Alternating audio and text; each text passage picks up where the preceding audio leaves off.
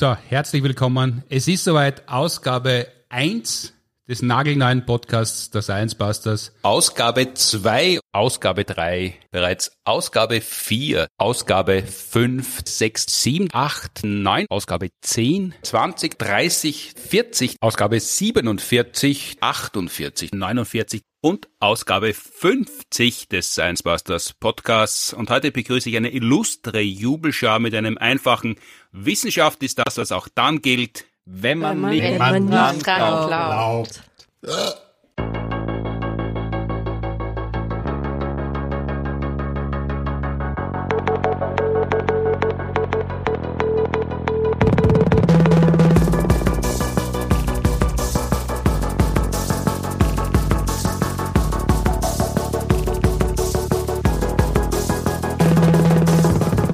Herzlich willkommen zur 50. Ausgabe des Science Busters Podcasts.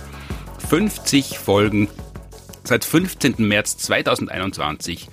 Wir haben es geschafft. Wer hätte das damals gedacht, vor knapp zwei Jahren? Naja, eh wir. haben es auch lang genug hinausgezögert gehabt, weil man muss ja dann immer eine Folge machen, auch wenn es gerade eng ist rundherum und viel zu tun wie es dann doch gelungen ist, wie schwer die Geburt letztlich war, wie man einen Podcast überhaupt startet oder einen YouTube-Kanal, welche unterschiedlichen Erfahrungen es dabei gibt. Darüber sprechen wir heute in der vermutlich etwas längeren Jubelfolge Nummer 50. Also eigentlich ist es natürlich die Jubelfolge 1, davor hat es noch keine gegeben, aber anlässlich der 50. Ausgabe unseres beliebten Periodikums. Produziert Seit Beginn mit Unterstützung der Uni Graz und der TU Wien. Mein Name ist schon davor gewesen, aber seit damals noch immer Martin Puntigam und mit mir heute online Elisabeth Oberzaucher, Verhaltensbiologin, Ruth Grützbach, Astronomin, Florian Freistetter, Astronom, Martin Moder, Molekularbiologe und zum ersten Mal zugeschaltet aus Köln-Düren Claudia Frick, Meteorologin. Hallo. Hallo. Hallo. Hallo. Hallo.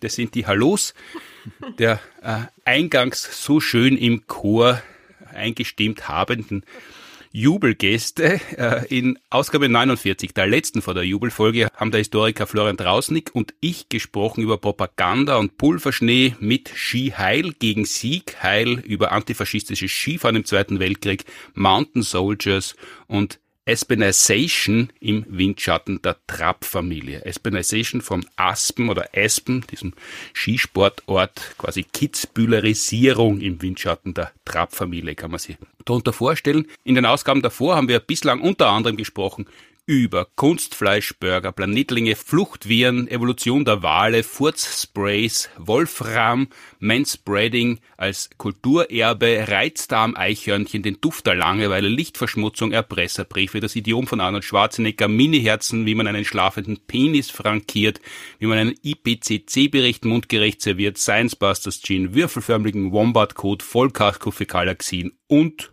und, und alles nachzuholen in Folge 1 bis 49. Heute kommt Folge 50 und bevor wir uns in die Jubelfolge stürzen, noch eine Produktinformation. Moda, was schauen Sie da am Handy? TikTok oder Memes? Sky. Da müssen Sie aber eher raufschauen, nicht runter. Nein, das Sky Entertainment Plus Paket inklusive Netflix. Wäre eh mein zweiter Tipp gewesen. Und das schauen Sie lieber als Memes? Voll, da kann man zu Hause und unterwegs so richtig gute Dokus über Natur und Wissenschaft schauen. Aha, zum Beispiel? Die Doku-Serie Positive.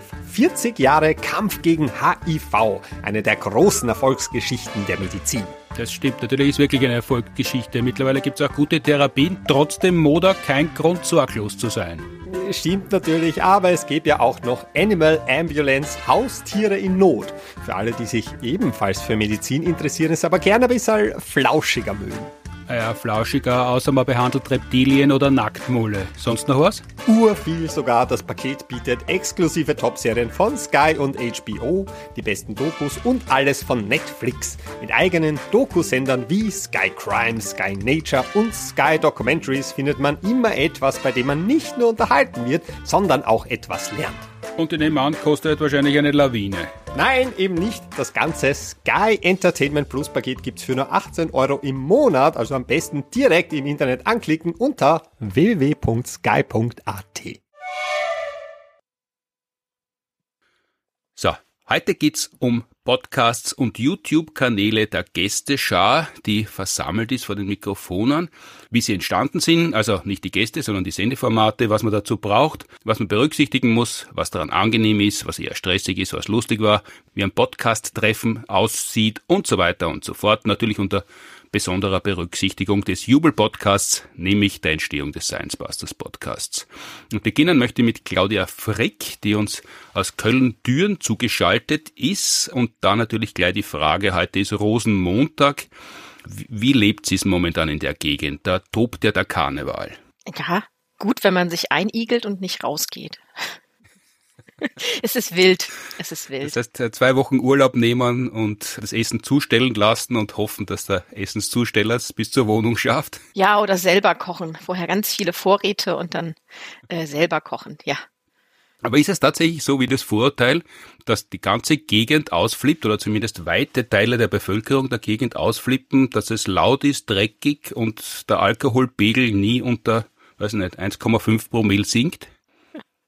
Äh, an manchen Stellen vielleicht, nicht an allen. Also ja, es sind alle wild und verrückt und bunt, aber es ist ja auch sehr viel Familienevents und Umzüge in jedem kleinen Dorf, in jedem kleinen Stadtteil. Also jeder Stadtteil in Köln hat eigene Umzüge und es ist sehr bunt und wild und alle Menschen sehen anders aus als sonst. Aber ja, das andere hast du in manchen Ecken auch. Kommst du aus der Gegend eigentlich? Kennst du das schon von Kindesbeinen an? Oh, ich komme aus einer Gegend, da hat man keinen Karneval gefeiert, sondern Fasnacht. Das sind so ein bisschen Kulturkämpfe, aber ja, ich kenne das alles. Ich war Funke-Mariechen, ich gebe es zu. Du warst Funken-Mariechen mit eingesprungenem Spagat. Solche Sachen hast du können? Äh, nee, das konnte ich nie. Den Spagat nicht. Aber Funke-Mariechen und Beine werfen und Büttenreden halten habe ich auch gemacht, ja. Ja, äh, kannst du noch an drei Reime erinnern? Nicht einen. Nicht einen.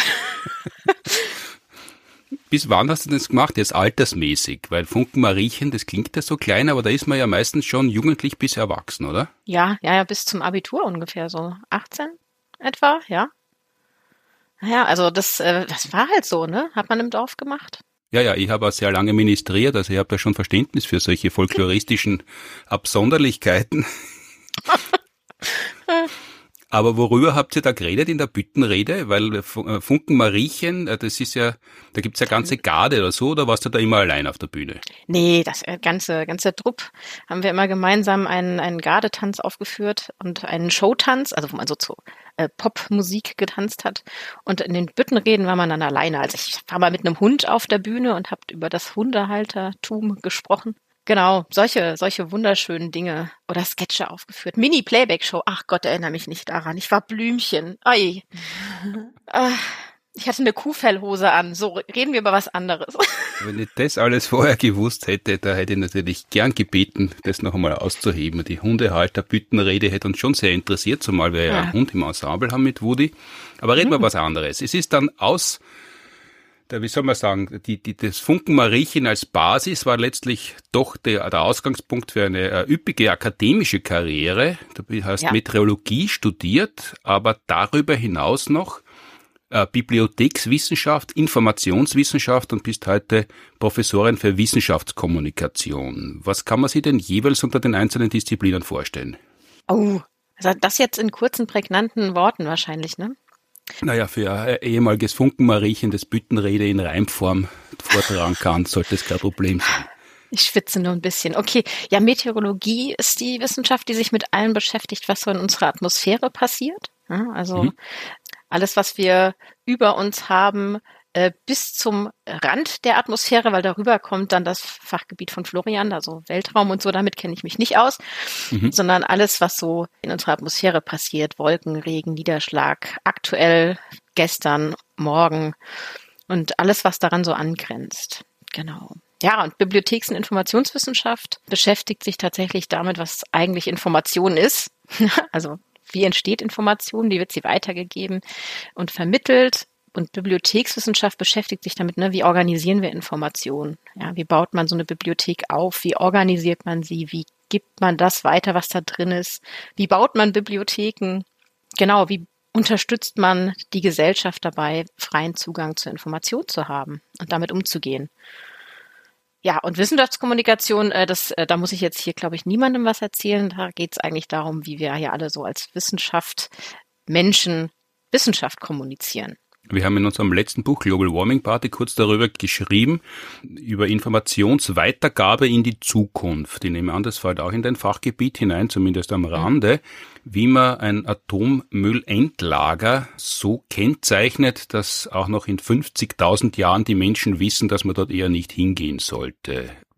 Was wäre denn das für eine Form von Information, die man wie herstellen muss, damit sowas funktionieren kann, oder ist sowas vollkommen illusorisch und wird halt jetzt in der Gegenwart behauptet, dass man das sicher machen kann, aber es geht überhaupt nicht? Boah, spannende Frage. Also da kann man sich ja viel ausdenken und dann alles wieder über den Haufen werfen. Ne? Also angefangen bei einfach einem Totenkopf-Symbol, ne, das ja heute quasi allen irgendwie klar ist, was das bedeutet, so mit so einem X. Aber das heißt ja nicht, dass das in Zukunft den Menschen klar ist, was das heißt. Mhm. Oha, also ich glaube, da muss man sehr darauf achten, was eigentlich tatsächlich die Bedeutung ist, die mitschwingt, weniger die Zeichen selber. Jetzt, ich könnte jetzt hier anfangen, über Syntaktik und Semantik zu reden, aber ich lasse das. Mhm. Das, das machen wir vielleicht, wenn du Lust hast, einmal in einer eigenen Folge. Du bist ja unter anderem heute da, weil ich äh, von dir Kenntnis dadurch habe, dass du mit Florian gemeinsam den Podcast Das Klima betreibst seit einer Woche nur noch alle 14 Tage mit einer neuen Ausgabe, so wie der Science Busters Podcast, aber davor wöchentlich und ihr habt einen IPCC-Bericht aufgearbeitet. Wie ist es denn dazu gekommen? Ja, Florian hat jemanden gesucht, der mitmacht und ich habe ja gesagt. Also du hast den, den längsten Strohhalm gezogen oder den kürzesten? Ja, den, ach, äh, das ist eine gute Frage. Ich habe einfach die Hand genommen und geschüttelt. Wie, wie ist das? Das war eine Rundfrage auf Twitter. Suche jemanden, der mit mir zwei Jahre lang sehr viel liest und aufbereitet und du hast dich gemeldet oder bist du direkt kontaktiert worden? Nee, das war tatsächlich eine Twitter-Frage. So ganz allgemein kennt jemand jemanden, der irgendwas mit diesem Klima zu tun hat. Und dann haben Leute mich markiert und ich habe dann nachgelesen, was, was gemeint ist, also irgendwie einen Podcast zum Thema Klima machen und dann habe ich gesagt, nö. ja, ich habe Nein gesagt und habe auf andere Leute verwiesen, weil ich ja, halt wie, wie bei einer Eisbucket Challenge. Ja, genau. Ich habe es aber weitergegeben, ja, weil ich einfach halt nicht mehr in der Meteorologie selber forsche. Aber dann hat mir Florian äh, gesagt, ich schicke dir trotzdem, was ich vorhabe, und dann hat er es mir geschickt und dann habe ich es gelesen und dann war es leider gut und dann habe ich ja gesagt. Und so seid ihr dann doch zusammengekommen. Hast du davor schon Podcast-Erfahrung gehabt? Nein, gar nicht ich bin auch ganz ehrlich nicht die große Podcast-Hörerin gewesen, sondern habe immer nur so meinen ein, zwei Podcasts gehabt, die ich gerne gehört habe und ansonsten hatte ich wenig Ahnung davon. Mhm. Das heißt, wie, wie ist denn das dann technisch abgelaufen? Wie kommt sowas zustande? Also du bist markiert worden, hast es abgelehnt, bist trotzdem zum Handkuss gekommen und irgendwann einmal hat es ja starten müssen, weil dann ist dieser Bericht rausgekommen. Jetzt war, glaube ich, der 13. Sachstandsbericht schon. Nein, nein, nein, nein, der sechste sechste, gut, halb so viele, aber halt mit unfassbar vielen Seiten, viele, äh, 10.000 Seiten, glaube ich. Das sind Oder 10.000 10 ja. Seiten, 10.000, genau, also beide Zahlen präzise äh, wiedergeben ja. können. Also der sechste Sachstandsbericht mit circa 10.000 Seiten, was ja sehr, sehr viel ist und ein bisschen täuscht, wenn man da mal reinschaut, weil eine Seite im Sachstandsbericht ist ja nicht eine Seite in einer Zeitung, sondern auf diesen Seiten sind ja noch Subinformationen, Sonderzahl verborgen. Wie, wie startet man denn dann? Ihr habt gesagt, wir müssen jetzt, ich kann mich erinnern, das war relativ äh, eilig, damit sich das irgendwie noch ausgeht alles, damit man das äh, jetzt auf die Bahn bringt. Der Florian hat ja auch noch schnell eine sehr bombastische Kennmelodie aus dem Hut gezaubert und dann war die erste Folge da. Ja, das war, das war auch super schnell. Also zwischen ich sag ja und der Aufzeichnung der ersten Folge lag keine Woche. Mhm. Ja, das war alles im Blitzstart, Kavaliersstart, kann man sagen. Und du hast, warst du zuversichtlich, dass das alles gut geht? Hast du die Podcasts von Florian gekannt oder hast du da gedacht, äh, hoffentlich hört die ersten Folgen niemand und dann schauen wir mal? Oh, ähm, also ich kannte den Namen. ähm, ich hatte, glaube ich, vorher einmal eine oder zwei Folgen gehört, weil da so Special Interest von mir dabei war. Ähm, ich hatte aber Geschichten nehme ich an, oder? Genau, genau. Mhm. Ich habe aber im Freundes- und Bekanntenkreis äh, Personen, die Florian sehr gerne hören. Mhm. Und denen habe ich das natürlich nicht erzählt, weil warum soll ich das erzählen? Aber irgendwann kam dann, oh mein Gott, ich höre dich mit deiner Stimme neben Florian, was ist passiert? Und äh, daran mussten man sich erstmal gewöhnen, also mussten sich alle erst dran gewöhnen. Und ich äh, weiß ja gar, also ich kannte Florian ja vorher gar nicht, keine Ahnung, das war so, ja, klar, komischer Mensch aus dem Internet, mit dem ich bisher noch nicht viel geschrieben habe. Lass uns einen Podcast machen. Und das haben wir getan. Und ich habe es bisher nicht bereut. Hm, ihr habt euch ja ewig nicht persönlich getroffen, soweit ich das in Erinnerung habe, oder? Da war ja der Podcast schon fast durch, der Bericht schon besprochen und dann habt ihr es das erste Mal gesehen. Stimmt das? Ja, ja, das stimmt. Also der Bericht war fertig besprochen, irgendwie so über 70 Folgen, ich glaube 76 Folgen und dann haben wir uns das allererste Mal persönlich getroffen, nachdem wir fertig waren. Wie habt ihr das denn strukturell angelegt? Weil es ist ja eben sehr viel Arbeit, die muss man sich aufteilen, aber da ist ja eigentlich schon das Aufteilen ziemlich viel Arbeit. Ach ja, naja, also wir waren vielleicht ein bisschen pragmatisch. Wir haben einfach ähm, am Anfang die Inhalte der Kapitel aufgeteilt. Da haben wir ein Kapitel zu zweit gelesen und haben das so aufgeteilt.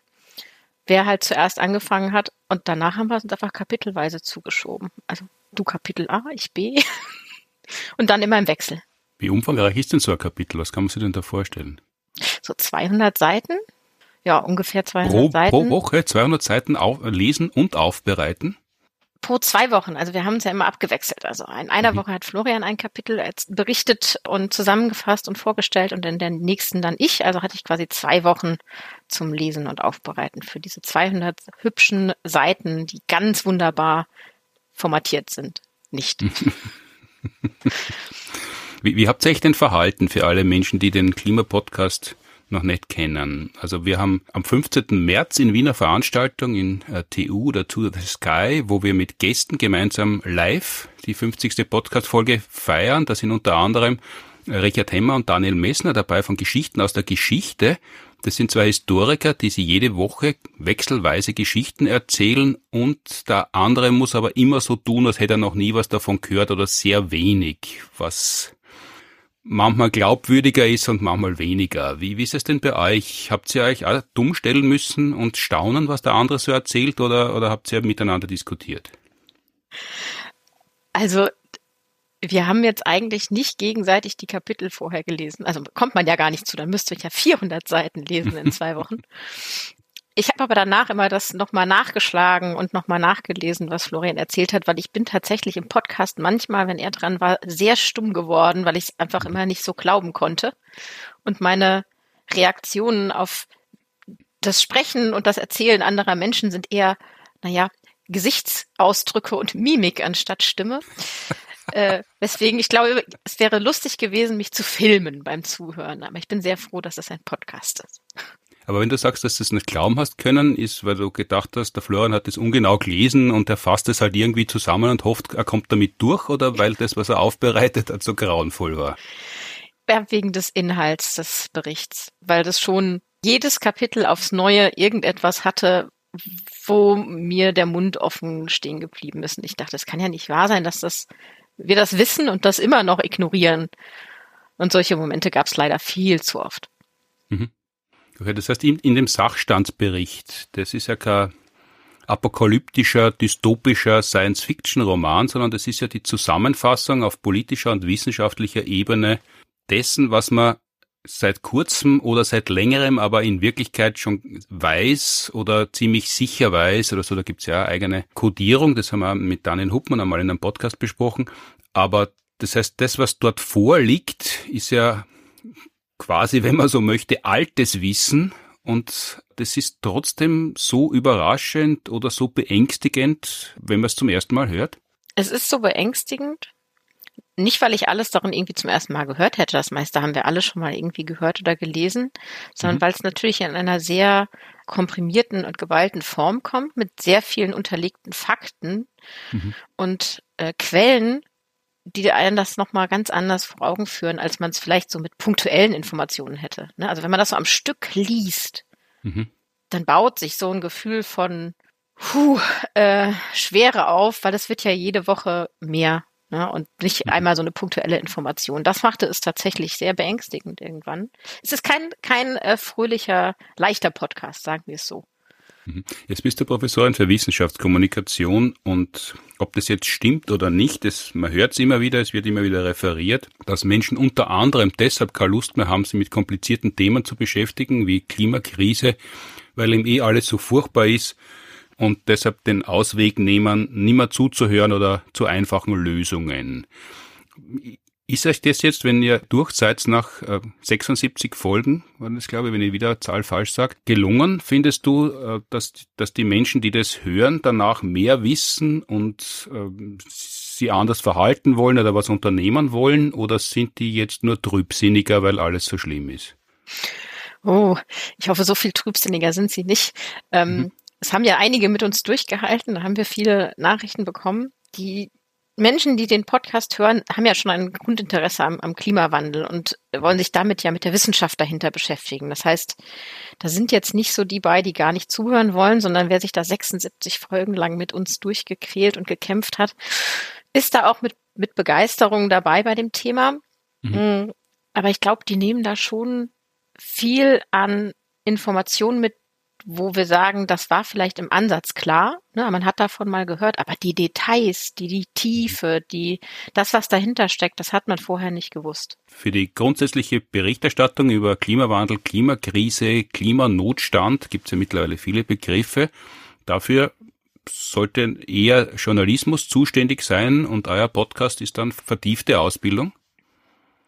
Das sollte, würde ich da jetzt nicht stehen lassen. Aber ähm, unser Podcast ist tatsächlich eher für das richtig tiefe wissenschaftliche Wissen dahinter. Ist jetzt nicht die, die leichte Information, wo man schöner äh, Fakt kommt oder mhm.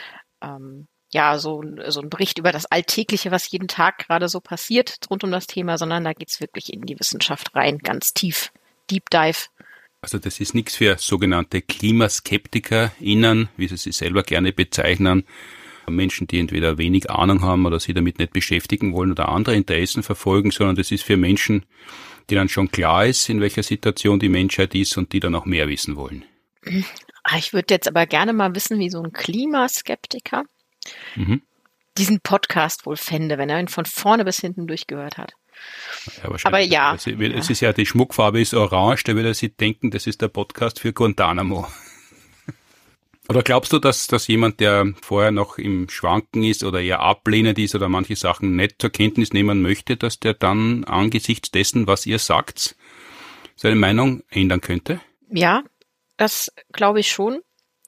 Auch bei mir hat sich ja durchaus was verändert. Ne? Also mhm. so manche Einstellungen sind ähm, äh, stärker geworden oder ich habe mein Verhalten auch angepasst und verändert, einfach weil Dinge mir noch mal viel deutlicher geworden sind oder ich gesehen habe, wie groß die Auswirkung von kleinen Dingen sein kann. Also ich glaube schon, dass einige dann gemerkt haben, ach ja, vielleicht mache ich doch hier an der Stelle mehr oder vielleicht ist es doch dringlicher, als ich dachte. Wenn du sagst, du hast dein Verhalten geändert, jetzt kriegen ja wir als Science Busters immer wieder so Interviewfragen oder so Fragebögen zugeschickt, die wir aus füllen mögen, ähm, als PR-Gründen natürlich, um Werbung für uns zu machen.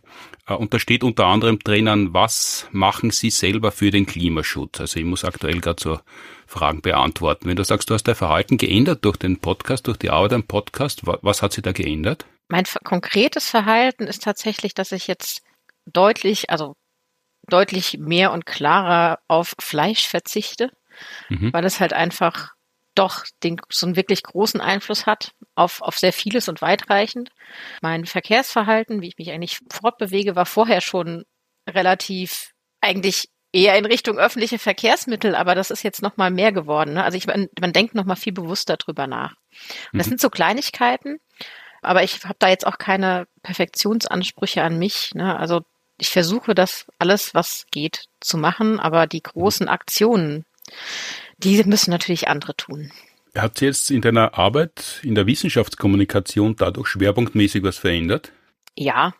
Ich glaube, die Besonderheit, sich mit dem Thema Klima und Klimawandel und Meteorologie auszukennen und gleichzeitig sich mit Wissenschaftskommunikation auszukennen und dass das jetzt so sichtbar ist, hat dazu geführt, dass ich dazu ganz, ganz viele Anfragen bekomme, die sich damit beschäftigen. Alles, was so rund um das Thema Klimawandel, Klimakatastrophe, Energiewende und sowas passiert, da kommt jetzt viel mehr auf mich zu. war vorher nicht der Fall. Angenehmes oder, oder Unangenehmes? Beides? Ja, das kommt jetzt drauf an, genau, kommt drauf an, wie man es sieht. Also ich wurde jetzt eingeladen, gemeinsam mit JournalistInnen äh, den Film Don't Look Up zu gucken. Das kann man jetzt positiv sehen, weil das ist natürlich gut darüber zu reden, aber man kann es halt auch negativ sehen, weil dann muss man sich mit diesem Stück und den Thematik dahinter nochmal auseinandersetzen. Ja, also beides. Äh, mir sagt das gar nichts. Was ist das für ein Film? Don't Look Up. Na, das ist ein Film, wo ähm, ein Meteorit auf die Erde zu rast. Ich, äh, Florian, äh, du wirst mich korrigieren, ne? Ich alle, das ist über meinem, das ist dein Gebiet. Und die WissenschaftlerInnen sagen, da kommt etwas auf uns zu, wir müssen uns vorbereiten und die Gesellschaft sagt, ach Quatsch. Bevor ich an den Asteroidenfachmann übergebe, noch die Frage, wenn du jetzt, ihr macht es jetzt alle 14 Tage weiter, also offensichtlich ja. behagt dir das. Äh, ich würde es ja nicht mhm. nur als Gewohnheit weitermachen, aber würdest du, also würdest du anderen Leuten, die solche Anfragen bekommen, empfehlen, das nicht so wie du am Anfang gleich abzuweisen und zu hoffen, dass es trotzdem was wird, aber das zu prüfen und das zu machen? Wenn ich jetzt davon ausgehe, dass andere Menschen äh, WissenschaftlerInnen sind, mhm. dann würde ich auf jeden Fall dazu raten, das nochmal zu reflektieren und zu überlegen, ob man das machen möchte oder nicht und genau zu evaluieren, wie viel Zeit das eigentlich kostet mhm. und wie viel Spaß man daran hat und dann zu entscheiden. Also die, die Abwägung zwischen Zeit und Spaß ähm, sollte passen. Gutes Kosten-Nutzen-Verhältnis würde jetzt wahrscheinlich irgendwo stehen. Also es ist tatsächlich ein bisschen so wie mit Kinder haben. Also wenn man vorher wüsste, wie aufwendig das ist, würde man es vermutlich nicht angehen. Auf der anderen Seite, äh, wenn man dann weiß, wie vergnüglich das auch ist und wie, wie schön das ist, hält sich das mindestens die Waage. Schöner Vergleich. Ja.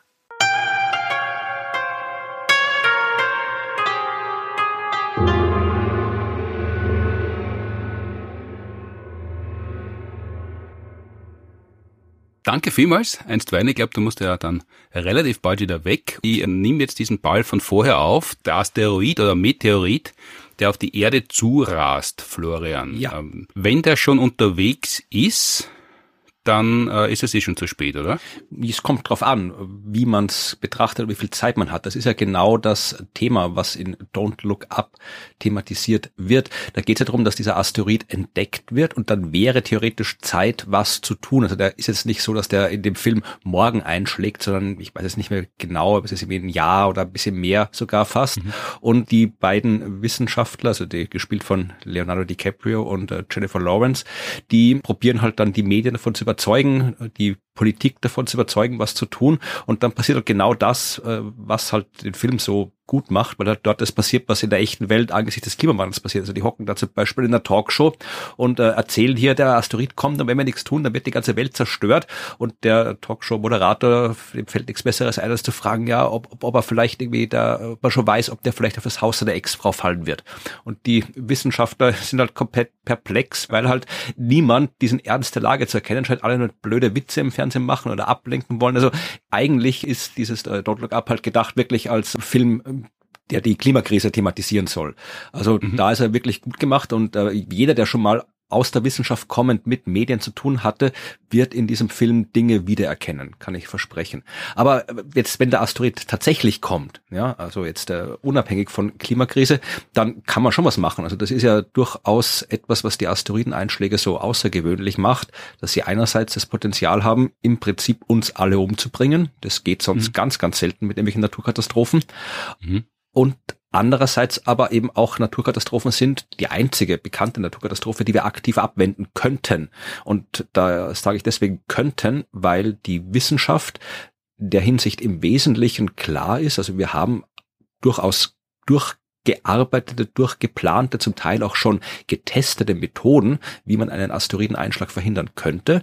Die Frage, an der es scheitern wird oder die Frage, die es erfolgreich machen wird, je nachdem, ist äh, die Frage, ob wir uns im Fall des Falles gesellschaftlich, politisch, international so weit zusammenraufen können, um das dann auch zu tun. Und das ist exakt die gleiche Frage, die sich bei der Klimakrise ja auch stellt. Da haben wir auch wissenschaftlich alles geklärt. Wir wissen, warum die Dinge so sind, wie sie sind. Wir wissen, was man tun müsste, damit es besser wird. Der einzige Grund, die einzige Frage, die noch zu klären bleibt, ist, warum tun wir es nicht? Weil wir könnten es tun. Und das wäre dann vermutlich das Gleiche, was wir bei der Klimakrise auch klären müssten. Wir wüssten, was wir tun sollten. Die Frage ist, tun wir es oder tun wir es nicht? Wahrscheinlich, wenn äh, der Asteroid kommt, vielleicht ist das eine andere Art von Bedrohung, eine unmittelbare Bedrohung. Vielleicht kann man das besser kommunizieren, dass man da was tun sollte. Aber eigentlich äh, sind wir in der Hinsicht Asteroideneinschlag abwehren, Klimakrise abwehren in der exakt gleichen Situation. Wir wissen alles, wir tun es nur nicht. Mhm. Das ist das alte Stilmittel der Parabel, das schon in der Antike so beliebt war, jetzt in Filmform gekommen um aufs Klima zurückzukommen, weshalb es ja den Klimapodcast gegeben hat. Wir haben oft auf der Bühne drüber geredet und immer diese bombastische Kennmelodie schon in einer unserer Podcast-Folgen gehabt, wie wir über das Klima geredet haben, über den IPCC-Bericht. Ich kann mir jetzt an die Nummer nicht genau erinnern, das schreibe ich dann in die Shownotes hinein. Wie war denn das für dich zu Beginn? Du hast da auf Twitter äh, Stellenannonce aufgegeben und hast wahrscheinlich mehrheitlich Absagen bekommen, oder? Also es war jetzt nicht ganz so dramatisch. Also ich habe immer schon so im Hinterkopf gehabt, es gibt diese Klimaberichte, diese großen langen Dokumente, die kommen alle paar Jahre raus und ich habe mir immer gedacht, es ist eigentlich schade, dass darüber so wenig berichtet wird. Also es wird berichtet, wenn diese Dinge erscheinen. Dann sind sie einmal ein, zwei Tage in den Schlagzeilen und danach aber nicht. Und äh, da steht sehr viel mehr drin, als das, was man in ein paar Schlagzeilen unterbringt in der Zeit im Bild oder der Tagesschau. Und habe gedacht, es wäre doch schön, wenn man mal wirklich schauen würde, was da drin steht. Das ist aber immer so im Hinterkopf gehabt, diese Idee, und habe das aber nie konkretisiert äh, aus ja diversen Gründen. Man hat halt Dinge zu tun im Leben und äh, man hat nicht alles, was man so im Kopf hat, immer sofort parat. Und äh, dann habe ich immer mal gedacht, okay, ich, ich, ich schau mal, wann denn der nächste erscheint, weil dann kann ich ein bisschen planen und habe dann festgestellt, aha, in zwei Monaten. Das war dann doch ein bisschen knapper, als ich es mir gedacht hatte. Mhm. Und dann habe ich halt Kann geschaut, erinnern, ja. ja. Und dann habe ich gedacht, okay, irgendwas, irgendwas möchte ich gerne machen. Also ich war mir war am Anfang nicht klar, lese ich das und schreibe was drüber, mache ich irgendwas damit. Aber dann habe ich gedacht, okay, Podcast ist gut und auch auf jeden Fall nicht allein, weil erstens äh, ich habe von Astronomie Ahnung, aber von ganz vielen anderen Sachen nicht. Und die Astronomie spielt zwar eine Rolle beim Klima, aber eher eine kleinere Rolle. Ich habe Ahnung im Wissen aufbereiten, aber es wäre halt schon schön, wenn da auch irgendeine Person dabei wäre, die auch fachlich kompetent ist äh, und mhm. ausgebildet ist. Und habe dann mich umgeschaut, habe dann äh, mit dem Daniel Huppmann gesprochen, den wir auch schon mhm. im Podcast hatten, zweimal sogar. Der hat auch gemeint, mhm. super Idee, tolle Idee, würde er sofort gern machen, aber er kriegt, also seine Frau kriegt ein Kind und er weiß jetzt schon, also das wird nichts, also das äh, geht sich zeitlich nicht aus bei ihm. Deswegen ist er halt dann nur ab und zu mal zu Gast gewesen im Podcast. Und dann habe ich einfach gedacht, okay, ich schreibe halt mal bei Twitter. Ist da jemand, der die Ahnung von Klimameteorologie hat und gern mit mir einen Podcast dem Thema machen wollen würde. Und also vom Wording, also wie das üblich ist auf Twitter, so, äh, hey, Meteorologieblase, wer möchte mit mir einen Podcast machen? Ich weiß nicht, eine Meteorologieblase habe ich nicht verwendet. Ich keine Ahnung, vermutlich kann man den Tweet noch irgendwo ausgraben, wenn ihn Elon Musk nicht gelöscht hat. Man weiß es ja nicht, was der Kerl treibt den ganzen Tag. Aber ähm, es, es war jetzt nicht irgendwie so gesucht wird eine und so weiter. Das war jetzt keine Stellenausschreibung zahle ja auch nix. Also, also nein, aber äh, tatsächlich war es jetzt auch nicht ganz. mal wissen, wenn du die meldest, äh, bezahlt wird. Nein, also es, äh, ich muss auch hier nochmal irgendwie hier Claudias Wahrnehmung oder deine Darstellung ihrer Wahrnehmung korrigieren. Es war jetzt nicht so, dass ich sie genötigt hätte, hier diesen Podcast zu machen. Ich habe tatsächlich das E-Mail nochmal aufgemacht, das wir geschrieben haben, uns geschrieben haben. Das war am 26. Juli 2021. Und das Missverständnis war, dass Claudia meinte, es geht um eine einzelne Podcast-Folge, wo sie quasi als Expertin auftreten soll. Und mhm. das äh, hat sie dann abgelehnt. so, so, hast, so hast du sie reingelockt? Nein, das hat sie gedacht. und äh, oder missverstanden, ich weiß es nicht mehr genau, es ist schon lange her. Und dann, äh, als ich mhm. das Konzept geschrieben habe, nein, es geht um mehr, äh, größeres Projekt, dann hat sie geschrieben, dass ihr das sehr gut gefällt. Und äh, ja, also ich kannte Claudia auch vorher nicht. Und es hat mhm. dann irgendjemanden, es hat jemand, der uns beide irgendwie auf Twitter gefolgt ist, hat uns noch verknüpft. Und dann haben wir uns zusammengeschaltet per Computer. War ja Hochzeit der Pandemie immer noch, wo man nicht einfach mal so schnell durch die Gegend reist. Und wir haben uns zusammen telefoniert virtuell und bisschen geplaudert und dann, ja, haben wir mal gedacht, jetzt nehmen wir mal eine Folge auf und dann hat es seitdem sehr gut funktioniert. Du bist ja als äh, Podcaster, äh, das Wort gibt's ja glaube ich mittlerweile, quasi Urgestein Du machst es ja, die Sternengeschichten schon sehr, sehr lange. Über 500 Folgen. Das war, glaube ich, letzten Sommer die Jubiläumsausgabe. wie, wie hat denn das begonnen? Also Podcasts haben irgendwann einmal Anfang des Jahrtausends, ich glaube 2006, 2007 oder so, äh, ganz klein Fahrt aufgenommen und du bist ja dann relativ bald eingestiegen. Ja, also Urgestein würde ich mich nicht nennen. Es gab schon Leute, die deutlich länger vor mir Podcasts gemacht haben, aber sagen wir mal, ich war auf jeden Fall lange vor dieser aktuellen Podcast-Welle schon dabei. Also ich war schon dabei, wie Podcasts tatsächlich noch ein echtes Nischenmedium waren. Nicht mehr mhm. so wie heute, wo jeder Radiosender, jeder Fernsehsender, jedes Medium irgendwie eigene Podcasts produziert. Das gab es damals so gut wie gar nicht. Ich habe angefangen mit dem Podcast im Jahr 2012. Da habe ich schon lange mein Internetblog geschrieben und Schreiben macht mir Spaß, macht mir immer noch Spaß. Und ich habe viel geschrieben damals, Bücher, Zeitungsartikel, mein Blog und so weiter. Aber ich habe gedacht, äh, es wäre auch mal gut, gut und interessant, andere Medien zu probieren, weil es gibt ja Menschen, die auch andere Sachen tun als lesen. So schauen mhm. zum Beispiel oder hören. Also es gibt ganz viele Arten, wie man die Welt wahrnehmen kann. Und darum dachte ich mir, es wäre interessant zu sehen, wie und ob ich diese anderen Medien auch nutzen kann. Und habe am Anfang gedacht, ich mache äh, Videoserie, YouTube, ja, also einfach so Videos. Habe das auch mhm. gemacht, drei Videos. Die waren alle sehr, sehr schlecht das mhm. Publikum hat mir auch gesagt, dass sie sehr schlecht sind, zu Recht, weil ich naiv an die Sache rangegangen bin, so wie ich damals äh, mein Blog schreiben rangegangen bin. Ich habe gedacht, okay, ich fange mal an. Am Anfang habe ich ja noch kein Publikum. Das heißt, ich kann eh quasi so live, während ich's tu, üben. Weil je besser ich mhm. werde, desto mehr Publikum kommt und dann ja wächst es so gleich mit. Das Problem war, dass ich halt dann schon ein Publikum hatte aus dem Blog. Ähm, haben die alle, das Publikum, das ich schon hatte, hat sich das angeschaut. Ich habe es dann im Blog auch angekündigt und die haben mir alle unisono gesagt, ja, äh, das ist schlecht, mach das doch besser. Und dann habe ich festgestellt, ja, man könnte natürlich besser machen, aber dann hätte ich sehr viel äh, Videotechnik und Schnitt und alles lernen müssen. Und da habe ich gedacht, oh, weiß ich nicht, ob ich das kann, will. Und habe gedacht, ich, ich probiere mal Podcast, weil ich kannte auch schon Podcasts, ich habe Podcasts gehört, ich kannte Podcaster äh, und habe gedacht, Das heißt, Podcasts sind quasi die Ausweichschiene für die Videoloser? Weiß ich nicht, aber ich habe einfach gedacht, okay, ähm, es ist halt einfach äh, ein Kanal weniger, es ist ein bisschen weniger Technik. Ich brauche keine Kamera und Mikrofon, ich brauche nur ein Mikrofon, ich muss keinen Videoschnitt machen, ich muss nur Audioschnitt machen. Es ist vielleicht einfacher. Und dann habe ich das ausprobiert, ja, und das hat dann funktioniert seitdem. Ich kann das sehr gut nach. Kurz Zwischenfragen, äh, wenn das möglich ist, Florian, sind die Videos noch irgendwo online? Du hast jetzt so neugierig gemacht, wie schlecht die wirklich waren. Die können durchaus noch wo online sein. Ich muss es mal suchen. Äh, ich habe sie nicht gelöscht auf YouTube, also werde ich dann noch mal rumhängen. Also ich, ich kann es raussuchen und dann. Sie existieren, bitte in die Shownotes. Ja, werde ich machen. Ja, ich habe sowieso, der, so wie der Florian Sachen archiviert. Ich habe sie, also ich, ich weiß ja, ihr habt das Video mal gesehen, ich kann mich erinnern dran. Und wir haben ja am 15.03. die Live-Veranstaltung und da würde ich sehr gern eins dieser Videos zumindest teilweise vorspielen, um zu zeigen, was man machen kann, auch machen kann, wenn man erfolgreich Podcasts machen möchte. Ja. Ich kann es ja aber gut nachvollziehen. Ich mache ja schon seit weit über 20 Jahren Radio und unter anderem deshalb, weil das ihm viel einfacher geht, weil die Bilder bei den Menschen im Kopf entstehen und man selber irgendwie ausschauen kann, ungepflegt sein kann und gleichzeitig kann man noch ganz hervorragendes Radio machen, ohne auf optische Ästhetik zu achten. Ja, das ist ein großer Vorteil. Also man kann irgendwie mhm. ausschauen, wie man will. Äh, solange man vernünftig in einem Mikrofon sprechen kann, funktionieren Podcasts wunderbar.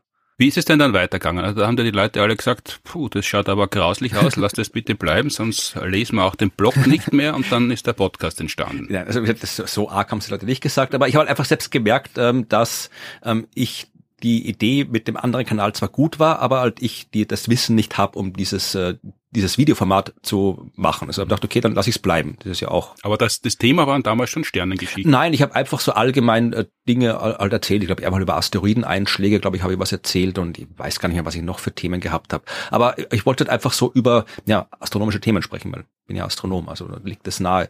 Und dann habe ich überlegt, okay, Podcast und habe überlegt, was ich da für ein Format machen kann und habe gedacht, ja, äh, so Sternengeschichten, der Titel kam dann relativ, ja, es ist nicht sehr originell. Ich dachte, ich erzähle halt Geschichten über Sterne. Also mein, mhm. meine Vorstellung war sowas wie das Sandmännchen, also mhm. Betthupferl wäre dann quasi in Österreich, aber so eher das, das Sandmännchen in Deutschland war noch das Nähere. Also einfach so eine äh, Geschichte, die man sich anhören kann, nicht nur für Kinder, sondern auch für Erwachsene. Eine kurze Geschichte, wirklich so zehn Minuten plus minus, so einmal die Woche, so Sandmännchen über Astronomie für Erwachsene. Das war quasi so meine Vorstellung dann habe ich gedacht, okay, jetzt erzähle ich halt Geschichten über Sterne, beziehungsweise halt über allgemein das Universum und habe dann angefangen und ja, seitdem nicht mehr wieder aufgehört, weil es halt wirklich sehr, sehr gut funktioniert. Und weil du es ja gern machst, muss man immer dazu mhm. sagen. Also es ist ja nicht alles beschwerlich, selbst wenn man jede alle 14 Tage einen Science Busters Podcast herausbringen äh, muss. Es ist ja trotzdem eine angenehme und interessante Arbeit, sonst würde man es ja nicht machen. Jetzt sind wir heute in für unseren Podcast größerer Runde versammelt über Studio Link Software, du nimmst es auf über die Reaper Software und das geht alles verhältnismäßig einfach. Du warst schon vorher fit auf dem Gebiet, aber das ist natürlich durch die Pandemie besser geworden. Aber wie du mit dem Sternengeschichten-Podcast begonnen hast, war das technische alles noch ganz anders. Ja, ja, man lernt natürlich auch. Also ich habe, glaube ich, bis zur Folge 50 oder sowas äh, verkehrt rum ins Mikrofon gesprochen, weil ich nicht wusste, wie das funktioniert. Ich habe das irgendwie verkehrt also, rum. Das heißt, mit, mit, mit dem Hinterkopf mit Nein, gesessen. Nein, aber so ein Mikrofon hat ja einen gewissen Bereich, wo es optimal Schall aufnimmt und wo nicht. Und wenn man es halt verkehrt rum hinstellt. nicht reinsprechen. und wenn man es verkehrt rum hinstellt, dann ja, hört man trotzdem was, aber nicht optimal. Also ich habe dann, glaube ich, zur, eh zur 50. Folge mal einen Artikel, Blogartikel geschrieben und auch ein Foto von meinem Setup gepostet. Und bis mich dann eben ein anderer Podcaster darauf hingewiesen hat, was so sprichst du rein, das ist ja komplett verkehrt. Und ich dachte, ah, okay, wieder was gelernt. Also ich habe lerne immer noch was dazu bei dem Ganzen, aber am Anfang, klar, habe ich auch, also wenn man sich die Podcasts anhört, kann man ja alle noch anhören, bis äh, zurück zur Folge eins. Die klingen auch natürlich äh, komplett anders. Der Blog-Kundschaft, die hat zwar gewusst, was schier ausschaut, aber nicht, was schier klingt. Naja, damals waren Podcasts vielleicht auch nicht so perfekt produziert, wie sie heute sind. Das heißt, da ist man noch mit mehr durchgekommen, als man heute durchkommen würde. Also äh, man kann sich gern mal Folge eins bis 100 oder sowas anhören, der Steinegeschichten. Inhaltlich sind die absolut okay. Von der Aufnahmetechnik her wird man einen deutlichen Unterschied hören. Man wird auch vermutlich einen Unterschied hören, wie ich selbst spreche, weil ich natürlich auch gelernt habe im Laufe der Zeit zu sprechen. Also gut, das habe ich früher schon mal gelernt als Kind, aber dann, äh, wie man halt äh, tatsächlich wirklich Text vorträgt oder spricht, wenn einem, wenn man jetzt nur ein Mikrofon vor sich hat, das ist ja auch was, was man nicht sofort, die meisten nicht sofort können. Also auch da habe ich gelernt, wie man spricht, dass es eben gut klingt, dass man es gern zuhört. Also das ist ein ständiges Lernen. Also ich habe sowohl die Technik als auch das andere drumherum äh, gelernt und das hat ja nicht aufgehört, weil Sternengeschichten-Podcast ist ein bisschen ein Spezialfall. Das ist so ein Nischenformat. Eine Person allein spricht in einem Mikrofon. Die meisten Podcasts, die heute existieren, sind ja Interviews, Gespräche und so weiter. Das habe ich dann erst ja deutlich später angefangen, dass ich eben Podcasts nicht nur allein gemacht habe, sondern eben dann auch mehrere Podcasts gemacht habe, wo ich dann auch mit Leuten gemeinsam das gemacht habe. Das kam erst später dazu. Und auch da habe ich dann wieder Dinge lernen müssen, wie es funktioniert, wenn man zwei Tonspuren parallel bearbeiten muss und so weiter. Und wie es funktioniert, dass man gemeinsam ein vernünftiges Gespräch führt, das interessant ist zum Zuhören für andere. Also ja, man lernt lernt ständig. Fast wie Wissenschaft. Ja, es ist ja, es ist ja rein technisch äh, tatsächlich viel einfacher geworden, wie wir das erste Mal drüber geredet haben, jetzt doch endlich nach vielen Jahren drüber redens, äh, wirklich mit dem Science Busters Podcast zu starten, hast du mal versucht zu erklären, was man denn alles machen muss, damit das funktioniert. Und äh, allein das war schon für mich so irritierend, um es freundlich zu formulieren, dass ich nicht sofort in die Tasten ja. gegriffen habe und gedacht habe, wenn das technisch schon so aufwendig ist, es ist eh so viel zu tun, dann lasse ich das lieber bleiben. Und tatsächlich war es zufällig dann so, wie wir gestartet sind, vor knapp zwei Jahren, dass es dann schon sehr, sehr viel einfacher geworden ist. Also die Technik ist ja mittlerweile nicht unbedingt der Grund, keinen Podcast zu machen. Nein, also Technik ist immer was, was man braucht und immer was, was man auch lernen muss. Also wirklich intuitiv ist es immer noch nicht.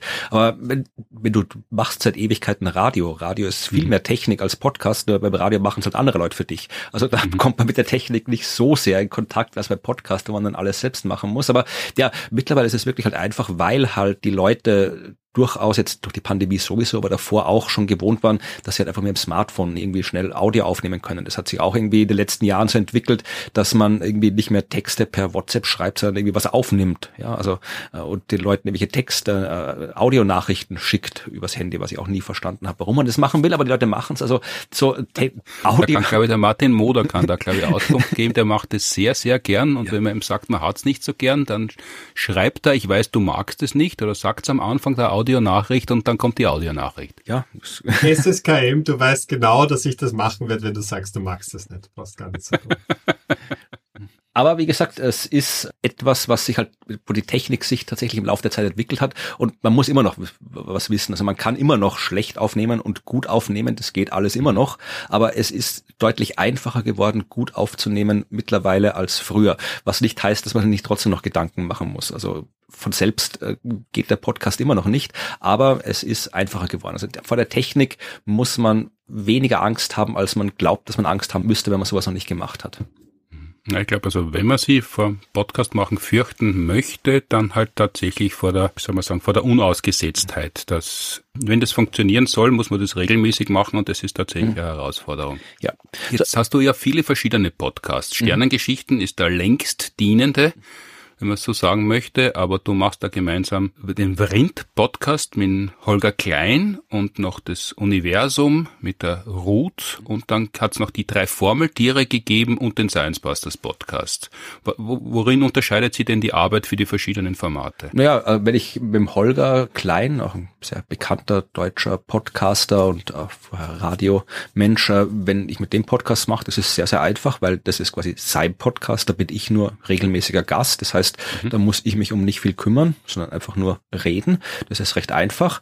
Wenn ich jetzt irgendwie so einen Podcast äh, mache wie das Klima mit Claudia oder das Universum mit Ruth, dann ist es äh, auch insofern was anderes, als dass die ganze Arbeit nicht allein an mir hängen bleibt, weil wir machen das ja gemeinsam. Also das ist, sind Podcasts, wo nicht quasi eine Person Gast ist und die andere macht, sondern es sind Podcasts, wo wir beide uns, uns gehört der Podcast quasi gemeinsam. Das heißt, wir sind auch gemeinsam dafür verantwortlich.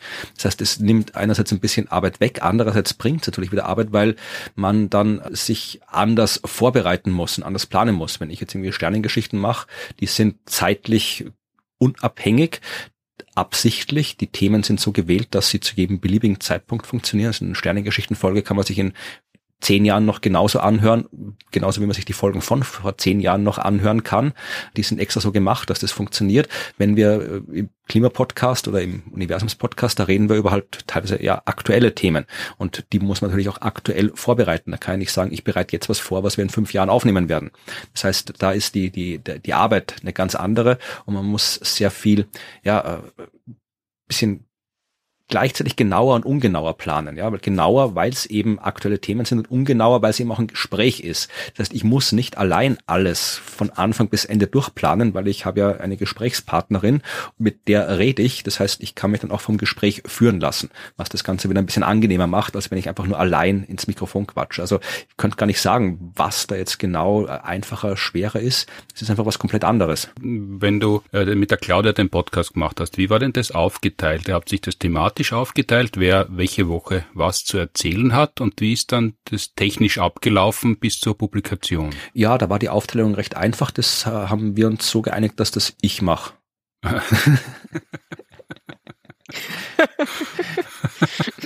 Gut für mich. Mhm. Ja, hast du das nie gereizt, zu sagen, das möchte ich jetzt auch probieren, weil so wie der Florian das schneidet, das ist eine Zumutung? Das denke ich mir oft. Ich würde es total gerne lernen. Ich habe einfach keine Zeit. Aber irgendwann gehe ich mal in so eine Klausurtagung mit ihm und dann lasse ich es mir zeigen. Alles. Das ist so, wie äh, unsere Elterngeneration noch gesagt hat, in der Pension fahren wir dann in der Welt herum. es gibt ja unterschiedliche Zugänge. Also wenn ich den Science Busters Podcast schneide, äh, ist es unter anderem deshalb mehr Arbeit, weil ich vom Radio komme und das sehr ungern mag, wenn viel gezögert wird und vor allem viel geeilt wird. Und dieses, diese Ei rausfitzelei, das ist natürlich deutlich mehr Arbeit, als wenn ich einfach die Aufnahme anhören würde und sagen, es passt inhaltlich, vielleicht noch abnehmen lassen würde und dann das publizieren. Wie, wie schaut's denn da bei dir aus, Florian? Wie, wie heikel bist du denn da? Es kommt ganz drauf an. Also bei den Sternengeschichten zum Beispiel, da bin ich schon heikel, weil das ist zehn Minuten Monolog. Also der sollte mhm. schon gut klingen. Wenn ich da noch anfange zu, zu faseln und ähm und dieses und jenes zu machen, dann hört sich das wirklich keiner an. Aber das ist insofern kein Problem, weil es eben ein Monolog ist und weil ich auch da exakt ausschließlich auf dem Thema bin, wo ich bin. Das heißt, da schreibe ich mir vorher auch auf, was ich erzählen will. Das heißt, es gibt quasi zu jeder Folge ein Skript, das ich dann nicht eins zu eins vorlese, aber ich weiß zumindestens, das kommt. Also wenn ich das aufnehme, muss ich dann höchstens mal irgendwie rausschneiden, wenn ich zwischendurch gehustet habe oder wenn der Paketbote an der Tür geklingelt hat oder sonst irgendwas. Ja, also das ist zum Schneiden kein Problem. Im Gespräch natürlich, da habe ich kein Skript. Geskriptetes Gespräch gibt's nur, wenn man schauspielert und wir sind alle keine Schauspieler. Das heißt, äh, da ist es ein Gespräch, das ist so, wie es ist und wenn Menschen reden, dann, ja, die sagen halt Sachen wie ähm und äh, und sonst irgendwie was. Das ist beim Hören was anderes, als wenn man in echt mit der Person spricht. Das heißt, es klingt schon anders. Also in einem echten Gespräch von Angesicht zu Angesicht, äh, da fallen die Arms nicht auf. Beim Podcast hören fallen sie ein bisschen mehr auf. Aber ich bin nicht so streng, dass ich das alles raushaben will. Also ich schneide schon viel raus, ich schneide auch viele ja, Lücken raus, wenn es irgendwie zu lange Pausen gibt. Ich schneide teilweise Sachen raus, wenn wir uns irgendwie verzettelt haben bei einem Thema und feststellen, ja, das hat jetzt zu nichts geführt oder wenn es zu konfus geworden ist. Sowas fällt auch raus, aber ich lasse dann schon auch immer wieder mal so ein paar Öms und sowas drinnen, weil ja, das halt ein Gespräch ist. Und wenn man das ist zumindest meine, mein Gefühl und meine Erfahrung oder mhm. meine Vorstellung. Wenn ich alles äh, an Amps und sonst irgendwie was rausschneide, dann klingt's ein bisschen unnatürlich für meinen Geschmack. Darum lasse ich ein bisschen was drin, je nach so nach Gefühl halt. Also zwei Drittel kann man sagen, vielleicht fliegen raus und der Rest bleibt drin. Zum Abschluss vielleicht noch, du hast Lob, viel Lob bekommen, nicht für deine Videos am Anfang, wie wir gehört haben, aber dann für die Sternengeschichten schon und auch für die anderen Podcasts. Aber das ungewöhnlichste Lob, wie ich das zum ersten Mal gehört habe vor Jahren. Also mittlerweile kenne ich viele Leute, bei denen das so ist. Aber das ungewöhnlichste Lob war, die Leute würden den Sternengeschichten-Podcast so gern zum Einschlafen hören. Ja. Das ist ja jetzt für mich als Kabarettist, wenn Leute zu mir in die Vorstellung kommen und nachher sagen, also da gibt's zwei Dinge, die die Leute gern sagen. Das eine ist, dass man sich überhaupt auf die Bühne traut und das andere ist, dass man sich so viel Text merken kann. Aber wenn die dann noch sagen würden, es war spitze, weil ich bin erstklassig eingeschlafen, wäre das ungünstig. Bei dir ist es aber nicht so. Nein, also das äh, ist tatsächlich was, was viele Menschen tun, Podcasts zum Einschlafen zu hören. Das ist, ist gar nicht so schlecht, weil man muss sich überlegen, Podcasts hört man ja nicht so, wie man irgendwie, keine Ahnung, vor 50 Jahren oder vor 100 Jahren Radio gehört hat, dass man sich irgendwie als Familie so um den Radioempfänger versammelt und dann aufmerksam da sitzt und irgendwie lauscht. Das macht ja kein Mensch mehr.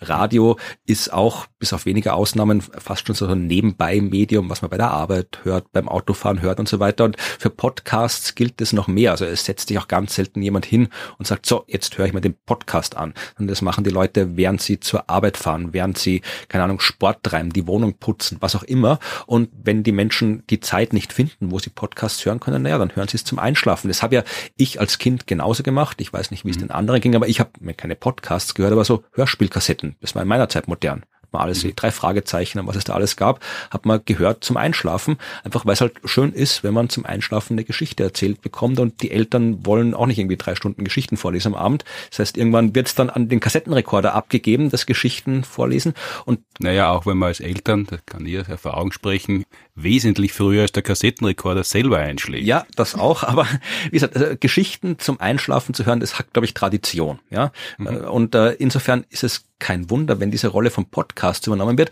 Und warum man das als Lob verstehen kann, ist zumindest für mich relativ klar, weil äh, mein Job ist es ja, Wissen zu vermitteln. Ich möchte, dass Menschen äh, sich äh, quasi das Wissen, das ich ihnen erzähle, dass das auch irgendwie bei ihnen bleibt. Und aus Sicht der Wissenschaftskommunikation kann man sich auch denken, okay, wenn die Leute einschlafen bei dem, was ich ihnen erzähle, dann habe ich was falsch gemacht. Aber eigentlich ist das Gegenteil richtig, weil was macht man beim Einschlafen. da liegt man in seinem eigenen Bett, das eigene Schlafzimmer, das eigene Bett. Das ist ein sehr, sehr intimer Raum. Da lässt man nicht einfach jede Person rein. Also man überlegt sich schon sehr gut, was man im eigenen Bett alles passieren lässt. Und wenn die Leute quasi so viel Vertrauen zu mir haben oder wenn die Leute quasi das, was ich mache, so gut finden, dass sie wirklich beim Einschlafen Nacht für Nacht das hören, was ich erzähle, dann spricht es von einem sehr, sehr großen Vertrauen, weil wie gesagt, das macht man nicht mit jeder Person, mit jedem Podcast, mit jedem, mit was auch immer. Und äh, das ist es, was der Wissenschaftskommunikation durchaus förderlich ist, weil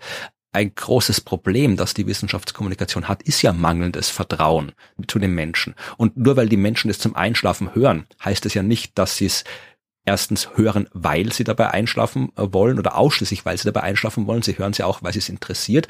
Und äh, sie hören es dann auch, wenn sie wieder wach sind, nochmal. Also das sagen die Menschen dann im meistens immer dazu. Sie hören es die Folgen zwei oder dreimal, weil sie es eben zum Einschlafen hören und dann halt währenddessen einschlafen und dann am nächsten Tag hören sie es nochmal, weil sie wissen wollen, wie es ausgeht, die Geschichte. Also, also das, das, war, dein Marketingkonzept, äh, Klicks zu generieren, an dem die Leute zuerst zweimal dabei einschlafen und dann wollen sie doch wissen, wie es ausgeht. Naja, nein, aber es ist, wie gesagt, wenn, wenn jemand sagt, sie hören den Podcast Podcast zum Einschlafen, dann ist das eigentlich ein sehr, sehr großes Lob, weil wie gesagt, man hört nicht alles äh, im eigenen Bett.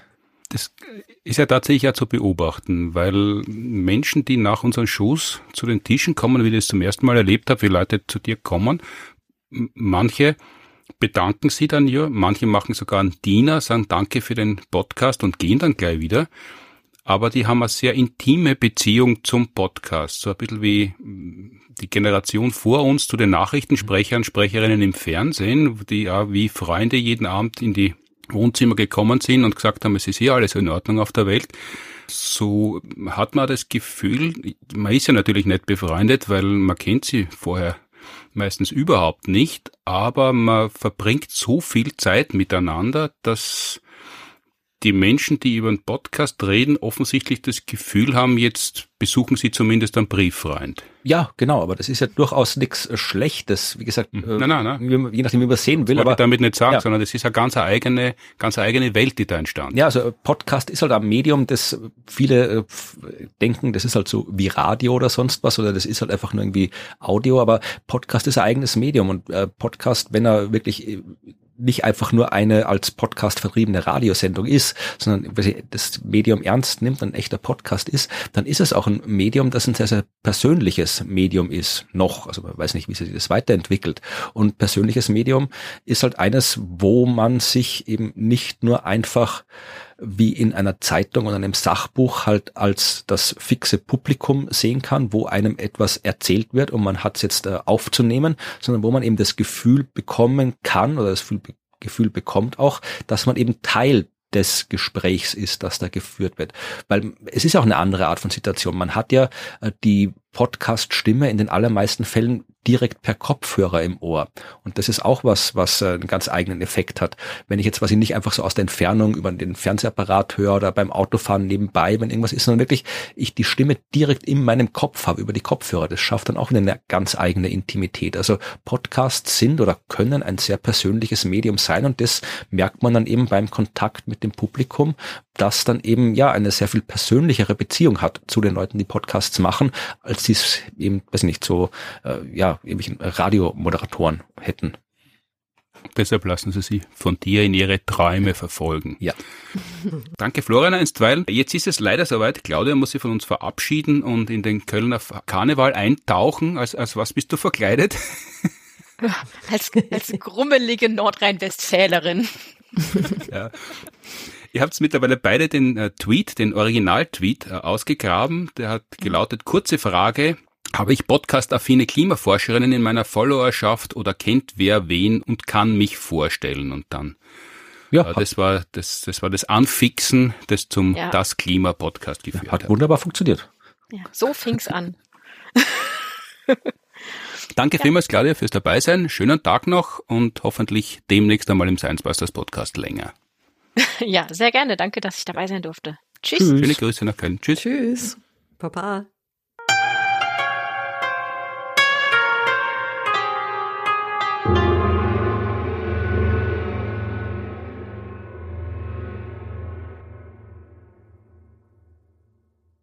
Diese sanfte Barbarstimme am Ende ist gleich die Überleitung zur nächsten Gesprächspartnerin.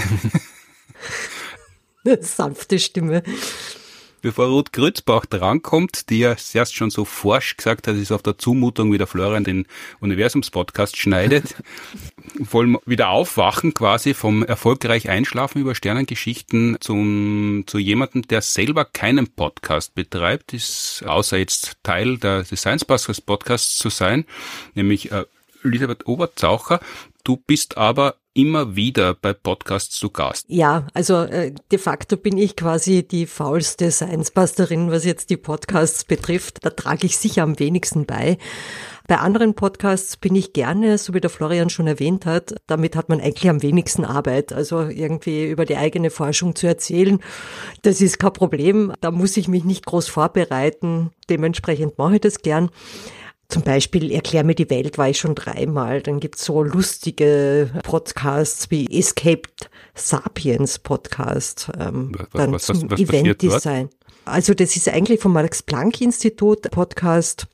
Und da wird über evolutionsbiologische, anthropologische Themen gesprochen. Sehr angewandt im Grenzenloses Event Design oder She Drives Mobility. Das ist die Katja Diel, die den betreibt, die ganz fantastische Kommunikation zum Thema Mobilitätswende betreibt und äh, mit der ich in unterschiedlichen Zusammenhängen schon aufeinander getroffen bin und ihr Podcast ist wirklich sehr, sehr empfehlenswert. Frauenfragen im Addendum-Podcast und äh, vielleicht, ja, das, was am exotischsten eigentlich war von meinen ganzen Podcast-Auftritten, war ein marokkanischer, nämlich die Maisan Bisaf Show. Im Marokko-Podcast warst du weshalb? Weil du dort ein bisschen was besorgen hast müssen und dann hast du gleich einen Podcast gesprochen oder wie kommt man dazu? Ja, also nach Marokko bin ich aufgrund meiner Forschung, die mir auch einen Ig Nobelpreis eingebracht hat, äh, gelandet. Das mhm. war aber auch nicht in Marokko, sondern äh, eh, so wie wir es jetzt gerade machen, online. Aber das ist ein Podcast, der vornehmlich in Marokko produziert und ausgestrahlt und gehört wird und relativ in Mullah Ismail, diesen blutrünstigen Alleinherrscher, der so viele Menschen nicht nur umgebracht hat, sondern auch gezeugt hat, interessiert hast, was du dazu Gast. Genau. Das machst du dann auf Englisch, nehme ich an, oder? Je nachdem, auf Englisch, auf Deutsch, also auf Englisch zum Beispiel auch die Beiträge zum Improbable Podcast, also ähm, das wird von Mark Abrams betrieben, der ja den Ig Nobelpreis gegründet hat auch heuriger äh, Gewinner des Heinz Oberhummer Awards. Wenn du sagst, du bist gern zu Gast, weil das so viel einfacher ist, hast du dir selber, die du ja auch viel mit Wissenschaftskommunikation zu tun hast, noch nie überlegt, selber einen Podcast zu machen? Na, tatsächlich, dazu fehlt mir die Zeit. Ich bin so, dass ich mir denke, ich bin froh, dass ich die Beiträge zu den Science Busters, zum Science Busters Podcast leisten kann, die ich leiste. Aber darüber noch einen eigenen rauf aufzustellen, undenkbar. Podcasts sind in deiner Wahrnehmung, das ist, das ist was für Menschen, die kein volles Leben haben? Na, ganz und gar nicht. Also ich bin irgendwie äh, tatsächlich bei der Liste von Florian einfach sprachlos, ja. Also so viele Podcasts zu machen, das kann ich mir nicht vorstellen. Also ich glaube nicht, dass es etwas mit Verdes zu tun hat, sondern wenn man ein Medium gefunden hat, mit dem man sehr gut kann, dann sollte man dieses Medium auch tatsächlich pflegen. Mir ist äh, diese Interaktion mit den Menschen direkt eigentlich viel lieber. Das heißt irgendwie, ich ziehe tatsächlich Vorträge, Workshops und dergleichen vor. Du bist ja von den Teilnehmerinnen im Science Busters Podcast diejenige, die mit Ei sagen, mit Abstand am meisten Arbeit macht. Dann kommt der Gunkel. Da muss ich mir mal mehr Zeit nehmen, wenn ihr zu Gast wart, um die Podcasts zu editieren. Wenn du selber Podcast hörst, hörst du überhaupt welche oder hast du dafür auch keine Zeit oder wenn du welche hörst, welche wären denn das? Ich habe früher viel Podcasts gehört beim Spazierengehen oder wenn ich irgendwo hin unterwegs war, aber ich habe vollkommen damit aufgehört, weil ich festgestellt habe, dass äh, zu Fuß unterwegs sein eigentlich die Zeit ist, wo ich meinem Hirn ein bisschen eine Pause gönnen kann. Mhm. Und die gönne ich ihm jetzt wieder. Nicht einmal die eigenen, nicht einmal die, wo du vorkommst? Die schon gar nicht. Also irgendwie äh, mich selber anhören oder mich selber anschauen ist jetzt nicht unbedingt etwas, worauf ich wahnsinnig Wert lege. Echt, das machst du nicht, weil das ist ja, du stehst viel in der Öffentlichkeit, du hältst Vorlesungen, Vorträge, bist bei uns in den Shows natürlich dabei und in den Podcasts, manchmal äh, bei FM4-Kolumnen und da hörst du dich nie selber an. Das heißt, wenn du dich selber nicht sehen möchtest und hören möchtest, warum gehst du davon aus, dass das andere wollen? also ich glaube, dieses selbstkritische sich selbst nicht sehen wollen, ist etwas, was sehr viele Menschen zu eigen haben. Also ich glaube, da stehen nicht, nicht alleine ist das nicht nur sehr kokett in Wirklichkeit? Na, also für mich überhaupt nicht, äh, hat überhaupt nichts mit Koketterie zu tun, sondern warum bin ich trotzdem diejenige, die kommuniziert? Ein bisschen bin ich reingerutscht äh, in das Ganze, weil ich, weil man mir Fragen gestellt hat und ich dann äh, diese Fragen beantwortet habe.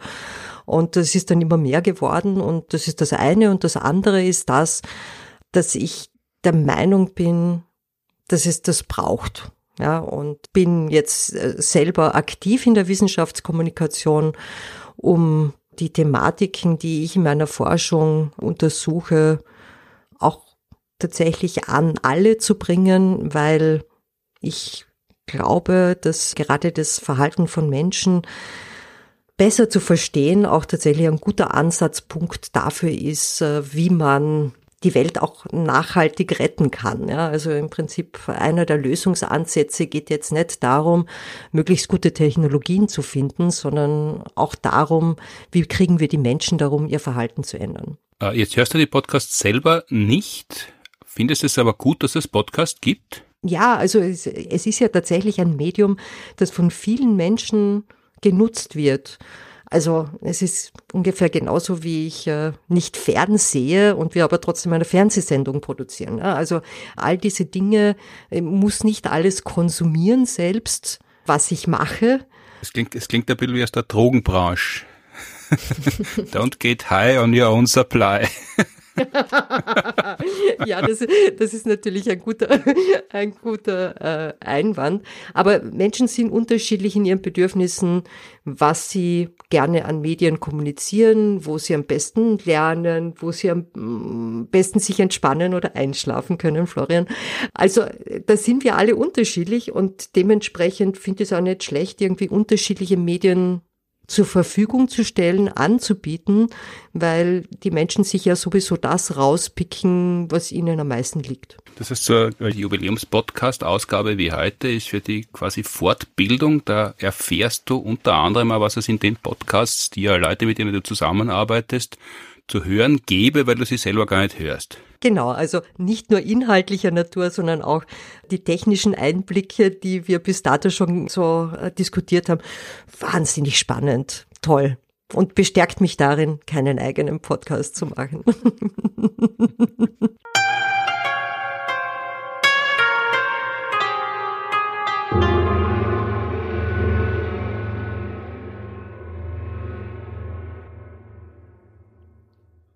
Die Claudia hat schon gehen müssen, weil sie einen vollen Alltag hat. Ich habe jetzt schon angeteased vorher, die Ruth käme als nächstes dran. Das muss ich aber verschieben, weil auch Herr Moder hat sie zu wenig Zeit eingeplant und muss gleich weggehen. Deshalb müssen wir jetzt äh, Martin Moder vorziehen, der zwar das dramaturgisch sehr schön abgerundet hätte, aber das ist bei Podcasts ja offensichtlich gar nicht so wichtig, wie ich beim Hören immer wieder mitbekommen habe, indem er nämlich einen YouTube-Kanal hat, wo ihm die Leute nicht mitgeteilt haben, er soll es bleiben lassen. Was? Oh, na, wir haben genug Leute mitgeteilt, die sollen es bleiben lassen. Die haben ganz andere Sachen auch noch mitgeteilt. Ja, aber inhaltlich eher. Das war ziemlich, es waren nicht alle nett in den YouTube-Kommentaren. Eh, aber formal auch, dass sie gesagt haben, puh, dieses Wohnzimmer und dieses Hemd und überhaupt die Frisur und der Bart. Tatsächlich, äh, die Frisur war erstaunlich oft ein Thema. Das Hemd war nur einmal ein Thema, wo man eine Firma freundlicherweise ein Hemd geschenkt hat, weil sie gesagt haben, wir mögen deinen YouTube-Kanal und du trägst immer so Hemden. Und da haben wir dann wirklich erstaunlich viele Zuschriften bekommen, die gesagt haben, das Hemd bitte, zieh das mehr an. Ah, aber das war nicht meine Schuld im Gegensatz zum Florian damals. Also Meine Hemden waren hervorragend. Bei mir war es nur technisch schlechter Podcast, ja. Ich weiß nicht, was schlimmer ist. Bitte, was war die Frage? Frage war gar nicht so sehr. Es war Einleitungsfeststellung.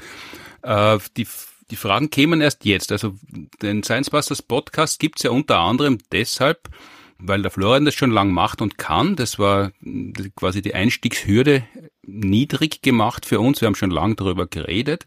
Dann war ich sehr umständlich, weil ich das immer viel gestalteter haben wollte, weil ich gern solche Podcasts wie Radio Lab gehört habe in der Vergangenheit und das sehr genossen habe, wenn sie wer lang äh, damit gespielt hat, dass das gut klingt. Jetzt ist es ein Gesprächspodcast geworden, der unter anderem dadurch zustande gekommen ist, dass wir in Mödling und Umgebung spazieren gegangen sind und uns das mit ausgedacht haben. Ist, ist das Ergebnis das, was du dir ungefähr damals vorgestellt hast? Es kommt eigentlich ziemlich äh, gut hin, weil, weil meine Vorstellung war ja auch die, dass wir eh eigentlich viele Themen haben, über die wir gut frei reden können. Und ich weiß halt, welche Podcasts ich gern höre. Und mhm. das sind halt tendenziell Podcasts, wo einfach Leute, die ich gern mag, die auf mich sympathisch wirken und die sehr viel Interessantes zu erzählen haben, miteinander sprechen, ein, zwei Stunden. Also das ist einfach die Art von Podcast, die gefällt mir am besten. Da hat man auch das Gefühl, man lernt die Leute ein bisschen besser kennen. Und die haben dann halt auch, auch äh, Gäste, die dann auch was Interessantes erzählen. Und das hat mir eigentlich immer am meisten getaugt. Plus, unabhängig davon ist es einfach mit Abstand am wenigsten Vorbereitungsarbeit, weil die Leute reden über Dinge, wo sie sich hoffentlich eh auskennen. Und wir beschäftigen uns ja auch laufend mit neuen Sachen, müssen wir ja zwangsläufig, ist ja unser Beruf, entweder auf der Uni oder auch wenn man, wenn man sonst einfach Wissenschaftskommunikation beruflich macht. Das heißt, uns bleibt ja gar nichts anderes übrig, als uns mit neuer Forschung ständig zu beschäftigen und dass man darüber dann spricht, das ist einfach viel einfacher und trotzdem nicht unangenehmer, als wenn man das jetzt pompös durchskriptet oder vorbereitet. Das stimmt natürlich tatsächlich. Also das ist auch fast so ein bisschen der Unterschied zwischen einem Solo-Programm und einer Science Buster schon nicht ganz. Da ist auch viel Vorbereitung mittlerweile zumal vor der Premiere, aber äh, die Sachen, die ich als Solist schreibe, sind natürlich äh, Stücke, wo ich auf Punkt und Komma das dann vortrag und inszeniere.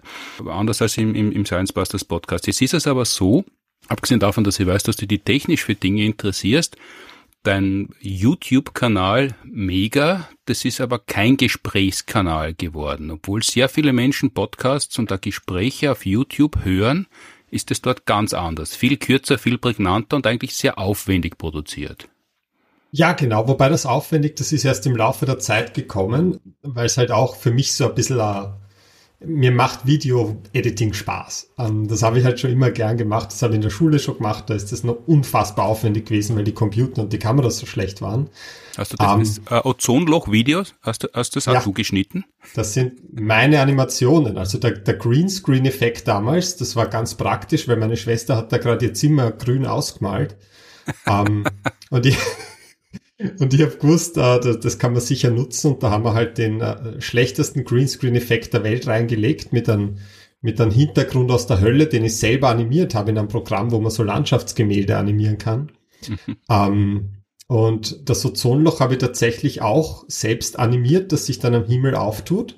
Mhm. Das war noch ganz primitiv. Das habe ich in einem separaten Programm gemacht, das eigentlich zur Erstellung von Flash-Videos war. Das gibt's ja gar nicht mehr, das Flash. Mhm. Aber ich glaube, ich war der Einzige an meiner Schule, der Flash-Animationen machen konnte und die haben mir sehr viel drauf eingebildet. Und das habe ich, hab ich dann halt das Ozon noch animieren können. Und ja, solche Sachen habe ich halt immer gern gemacht.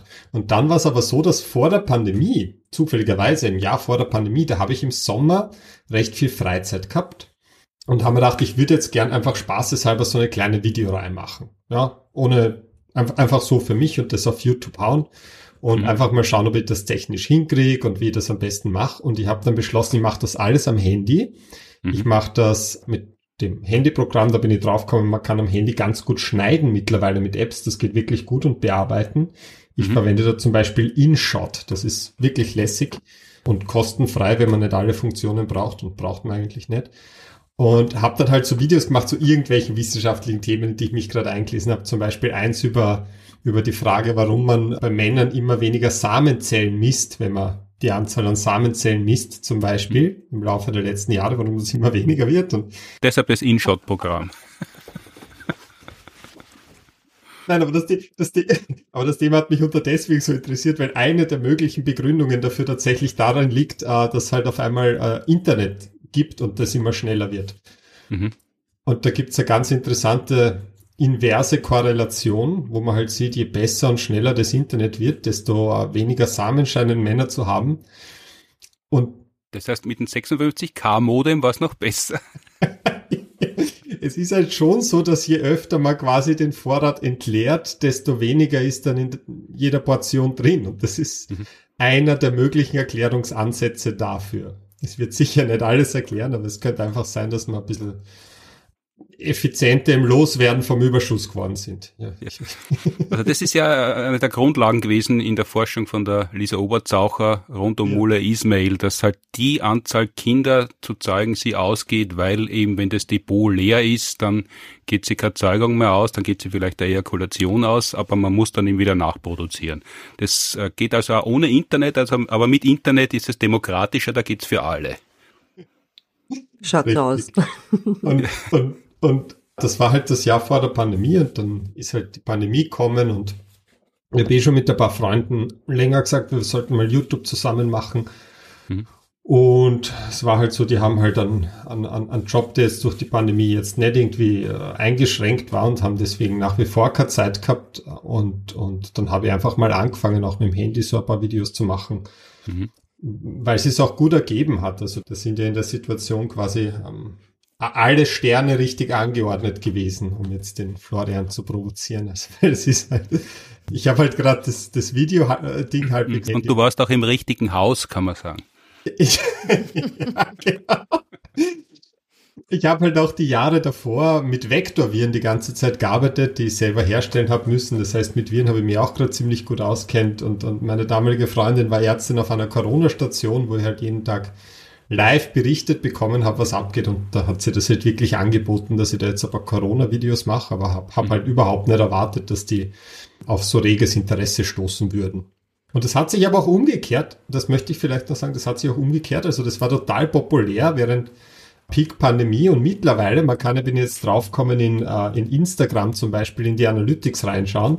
Mittlerweile ist es so, dass ich jedes Mal, wenn ich was zu Corona post, verliere ich ein Dutzend Follower oder zwei, drei Dutzend. Mhm. Was auch nachvollziehbar ist. Also, aber, aber. Ja, dass man sich gleich verliert, die Leute, die sich dafür interessieren, ist nicht so schnell nachvollziehbar, aber dass, das, dass ja, halt das Interesse grundsätzlich schwindet, dass man dass man nicht aufs nächste Corona-Video wartet, das wäre nachvollziehbar. Ja, es ist ein spannendes Phänomen. Es kommt halt immer darauf an, für welchen Content folgen dir die Leute. Ich glaube, ich bin auch einer der wenigen Instagram-Accounts, der jedes Mal, wenn er oben ohne Foto postet, Follower verliert. Ähm Aber ich mache es trotzdem, also den Luxus gönne ich mir. Jetzt ist es technisch sehr aufwendig, was du da mittlerweile als Videos produzierst, vor Greenscreen, und, und so weiter. Du hast äh, technische Geräte, die du vor drei Jahren noch nicht gehabt hast. Das kostet ja alles was. Im Gegensatz zum Podcast, das verhält, der verhältnismäßig einfach und auch verhältnismäßig günstig zu produzieren ist, ist ja ein aufwendiges YouTube-Video herzustellen nicht ganz billig. Wie, wie funktioniert denn das bei dir, die Finanzierung von einem YouTube-Kanal? Ja, also bei mir ist es so, der, wie gesagt, ich habe den YouTube-Kanal mit zwei Freunden ursprünglich gegründet, mit dem mhm. Florian Eigner, dem Physiker, und der Christina Alma Emilian, die ist aus dem Public Health Bereich, momentan glaube ich in Oxford, deswegen macht es dann immer so viel. Also die haben auch ein, zwei, drei Videos mal hochgeladen, aber, aber sind relativ busy mit Buchschreiben immer und allem anderen möglichen Zeug. Und mhm. die Christina hat halt einen Bekannten gehabt, der irgendwie so europäische Fördermittel für die äh, Wissenschaftskommunikation und Aufklärung von, von Fake News immer irgendwelche Anträge schreibt, ob man irgendwelche Fördermittel kriegen kann. Und der ist da recht gut in dem, das ist der Daniel Gera und mit dem hat er uns quasi kurz geschlossen. Und dann haben wir uns hingesetzt und er hat gesagt, ja, er kann da irgendwelche Fördermittel locker machen. Und wenn man jetzt die YouTube-Videos schaut, da sieht man immer ganz am Ende dann eingeblendet, wer da quasi so die, die Finanziers sind. Und viel mehr weiß ich auch nicht, außer dass quasi der Daniel Gera da immer ein paar hundert Euro locker macht für, für jedes Video, was jetzt auch nicht reichen wird, um quasi die Ausrüstung oder irgendwas zu finanzieren, weil äh, mhm. ich habe mal ausgerechnet, wenn ich das jetzt hernehmen würde, ähm, wie ich damals beim H&M auf Realpraktikum gemacht habe, da war der Realstundenlohn deutlich höher, als es äh, für diese Videos ist. Ähm, einfach weil das natürlich, wenn man die Recherche dazu nimmt, ist das sehr, sehr viel Aufwand. Aber es ist trotzdem nett, dass man ein bisschen Geld dafür kriegt, natürlich.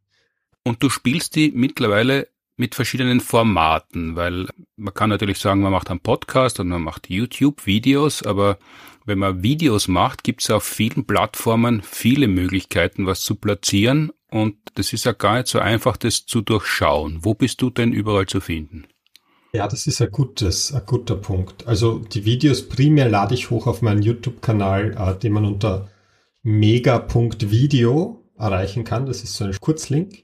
Mhm. Und der YouTube-Kanal heißt die Mega, das steht für Make Europa Gescheit Again. Ach, das, da war ich sehr stolz, wie mir dieses Akronym eingefallen ist. Völlig zu Recht. Um, ähm, oh, danke.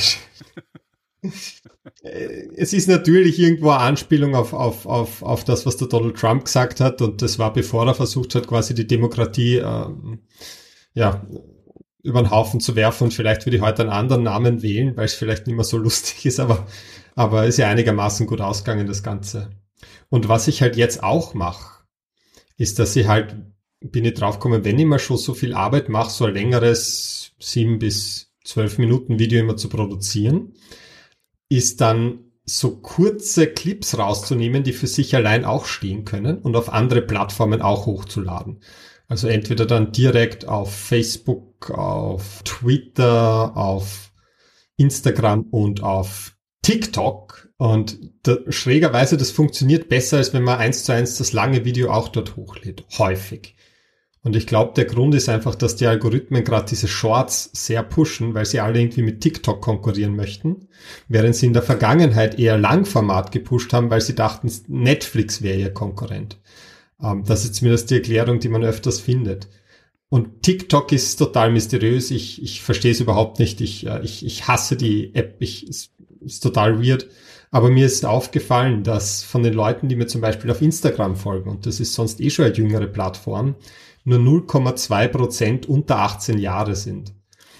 Und das ist eigentlich schade, habe ich mir gedacht, wenn ich jetzt eh schon diese Kurzclips habe, wenn man die einfach dann quasi der Altersgruppe vorenthält, wo sie vielleicht auch auf Interesse stoßen könnten.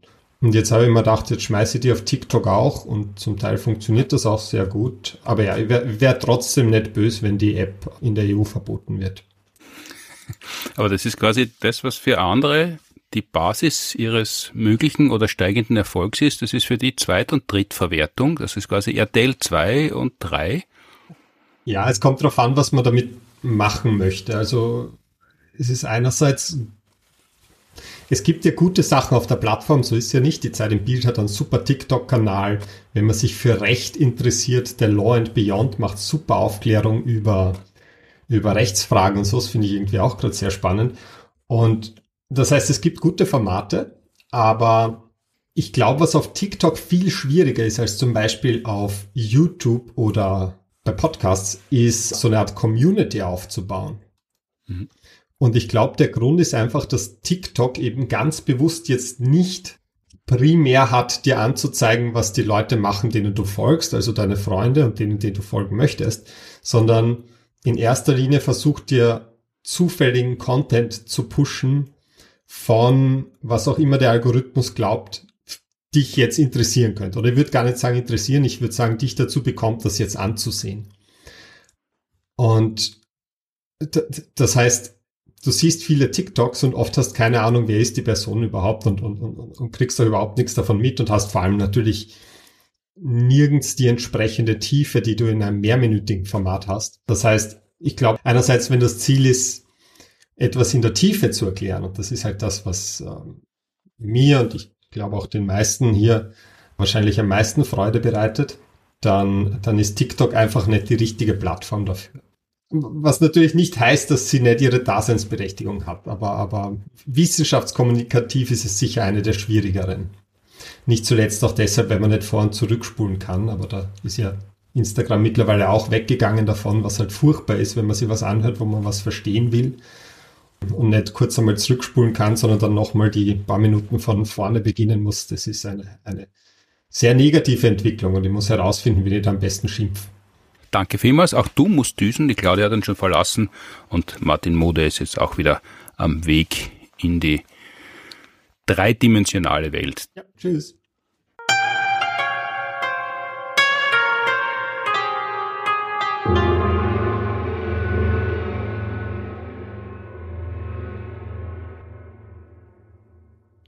So, jetzt einmal angeteased, einmal ohne nachzufragen verschoben, jetzt endlich an der Reihe.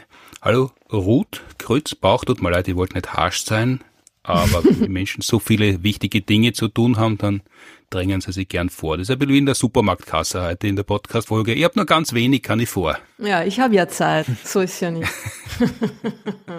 Aber auch interessant, weil ich glaube, so lang wie jetzt gerade habe ich überhaupt noch nie einem Podcast zugehört, in dem ich nicht selbst geredet habe. Also ist ja irgendwie auch spannend. Also es gibt so eine Ruhe, ja, da sitzt man, hört zu. Bist eingeschlafen.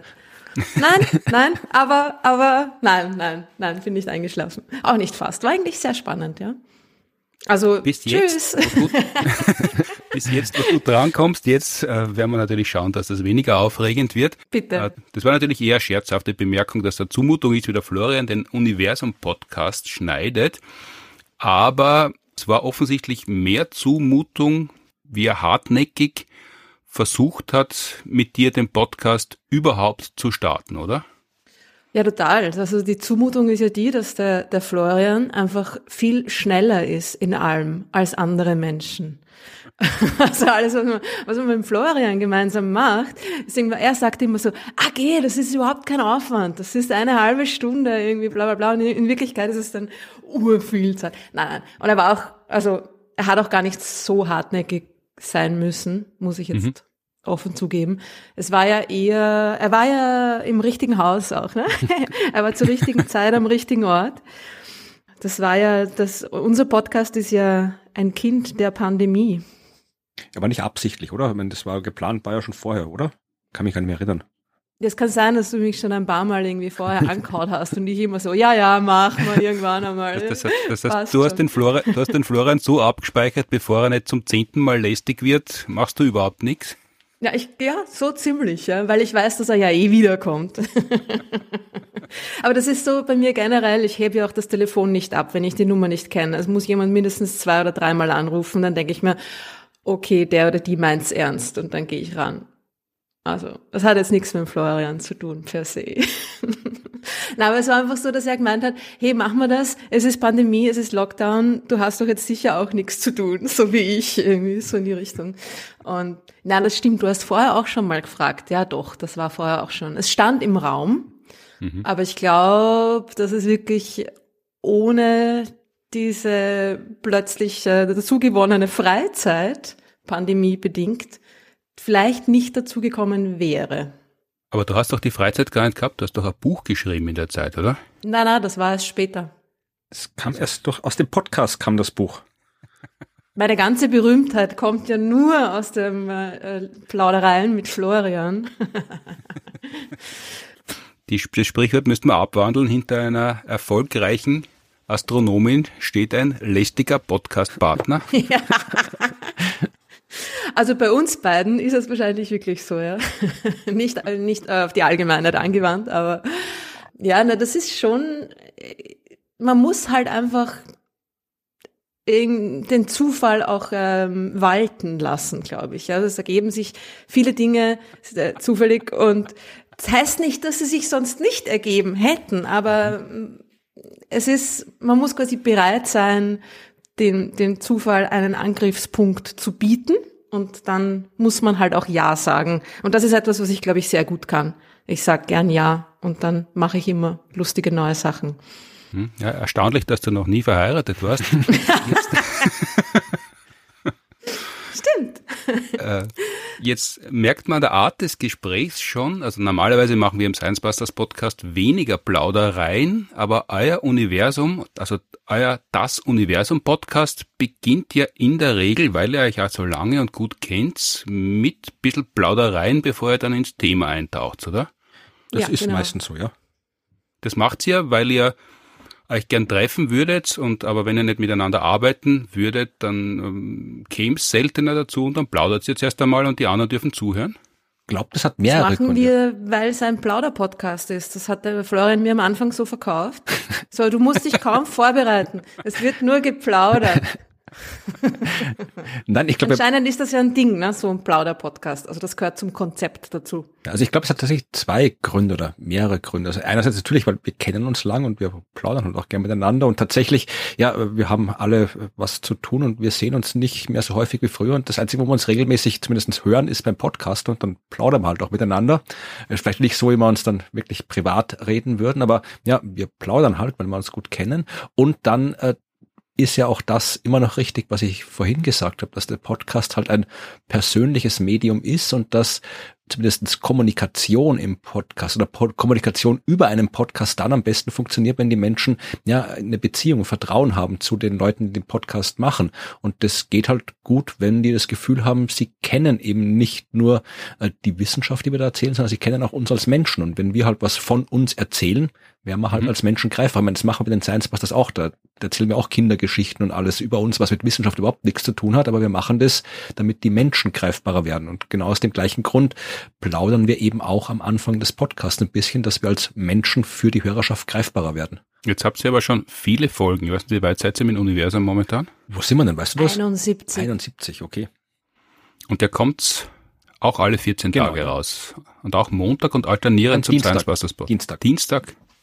Und hinterm Science Busters Podcast eingeordnet oder alternierend? Ich weiß es nicht, weil du hast den Science Busters Podcast irgendwann mal unregelmäßig gemacht. Also irgendwie mal war eine Folge Pause und dann war irgendwie was dazwischen. Also ich glaube, wir sind momentan äh, gleichzeitig mit dem Nein, nein, wir sind alternierend. Der Klimapodcast ist dunkel in Erinnerung. Ja. Ich habe irgendwann einmal Anfang Juni Covid gehabt und habe eine Folge ausgelassen und dann eh in eurer Telegram-Gruppe Universum hat jemand gesagt, eh gut, weil dann kommt es halt in derselben Woche heraus. Ah, auf jeden Fall waren wir zuerst da. Ja, ja. das sowieso. Ja, ja, er war deutlich früher sogar. Und wahrscheinlich deshalb, weil da der Florian die ganze Schneidearbeit übernommen hat, äh, was bei uns nicht so ist. Also das ist eigentlich der, das ist der Trick, wenn man einen Podcast schnell starten möchte. Der Florian muss die man ganze muss Arbeit Florian machen. schneiden lassen, ja. Na Moment, nicht die ganze, nicht die ganze. Aber ja, so geht's auf jeden Fall, glaube ich, schneller. Also es, man muss ich bin ein großer Freund der Arbeitsteilung. Ich meine, überhaupt, ne? so hat ja auch die moderne Gesellschaft ja. der begonnen. Der hat die Arbeit, und so wie in dem Witz, der andere hat die Arbeit, du hast die Teilung. Ich teile, ja. Nein, aber es ist, man muss den Leuten, also die Leute, die sich quasi am leichtesten tun, sollen die Arbeit auch machen. Das ist natürlich, man muss aufpassen, dass man, wenn man sich dann generell leicht tut, nicht mit zu viel Arbeit dann irgendwie natürlich da stecken bleibt, klar. Aber es hat schon seinen Sinn, wenn jetzt der Florian etwas, was er seit zehn Jahren macht, erfolgreich macht und ich weiß, er braucht dafür ungefähr, weiß ich nicht, ein Drittel oder ein Viertel der Zeit, die ich brauchen würde, dann macht das schon auch Sinn, dass er das macht. Oder Florian? Ich sehe es nicht ganz so. Ich hätte nichts dagegen, wenn du auch mal Folgen schneiden würdest, aber Mist. also das ist ja jetzt eine sehr lahme Ausrede gewesen. Du kannst, du, du stehst schon, bring mal was mit. genau, genau. Naja, na, es stimmt natürlich. Es ist, ähm, es ist bis zu einem gewissen Grad natürlich auch ähm, Faulheit, ja. Weil ich müsste halt einfach auch lernen, aber es ist ja, man muss halt immer wieder mal neue Sachen lernen. Ja, ja, ich mach's, ich mach's. Demnächst. Bald. Ich stelle mich gleich, ich stell mich gleich dahinter an, da könntest du mal einen Science Busters Podcast schneiden. Ja, na, ich glaube, es würde mir eh viel Spaß machen, das zu machen. Also es ist halt, es braucht alles Zeit. Und es ist, es braucht alles viel mehr Zeit, als man glaubt. Und das ist halt, wenn man so gern Ja sagt zu neuen Projekten, mhm. hat man dann halt sehr schnell irgendwie keine Zeit mehr für irgendwas und das ist halt auch blöd. Und das Schneiden ist kein neues Projekt, deshalb sagst du dann Ja. Ja, das gehört quasi zum schon da gewesenen dazu. das ist ja der Diva-Zugang, wenn ich das so Ja, ein bisschen schon. Möchte. Das stimmt. Das ist eigentlich natürlich schon ein bisschen unfair. Jetzt, wo du das sagst, fällt es mir auch auf. Danke. Mhm. Aber kein Problem, äh, du wirst es in fünf Minuten vergessen haben und dann wird alles so weitergehen, wie es war. So ist es. In, in eurem Podcast Das Universum, man kann es schon erraten, wenn man es nicht kennt, geht es ums Universum, aber ihr habt auch dort Arbeitsteilung, allerdings da ist es dort tatsächlich Arbeitsteilung, oder? Ihr redet jetzt nicht über dieselben Bereiche. Nein, wir haben natürlich jeder unser Spezialgebiet, aber wir reden auch nicht nur über unsere respektiven Spezialgebiete. Also es ist so, dass wir uns einfach abwechseln im Geschichten erzählen. Wir erzählen uns jedes Mal gegenseitig eine Geschichte und es ist halt dann einer oder die andere dran mit Geschichte und es sind immer meistens irgendwie Neuigkeiten aus der Wissenschaft oder irgendwas, was wir gefunden haben, was unsere Aufmerksamkeit erregt hat, was uns gut gefallen hat und so weiter. Und da wechseln wir uns natürlich schon ab. Also die, die wissenschaftliche Arbeit im Podcast, die ist 50-50 äh, aufgeteilt. Stimmt, ist ja die aktuelle Science Busters Folge ungewöhnlich lang. Äh, weil es immer Jubiläumsfolge ist. Normalerweise sind wir so bei einer Stunde plus minus fertig. Der Universums-Podcast ist aber gern ein bisschen länger, oder? Ja, das passiert meistens so. Also eben durch die Plauderei am Anfang. Da ist ja schon schon mal eine gewisse Zeit. Wir fangen auch meistens irgendwie ein bisschen mit Kurzgeschichten an. Also wir wir, wir diven nicht direkt ins Hauptthema hinein, sondern es gibt zuerst mal so, ah, hast du gehört letztens da und in unserer Telegram-Gruppe haben Leute geredet über bla bla bla und so. Und da geht schon mal ein bisschen Zeit drauf durch die, durch diese Anfangskurzgeschichten. Und ja, dann kommt das Hauptthema und dann kommen noch äh, jede Menge andere Rubriken, wie zum Beispiel Efis Rubrik, mhm. die es ja dann auch noch gibt, mhm. die jetzt gerade genau? gewechselt hat. Da ging es hm, die längste Zeit bis jetzt, bis zur letzten Folge eigentlich, ging es da um Evis äh, Erlebnisse beim Astronomiestudium, weil Evi nämlich Astronomie studiert.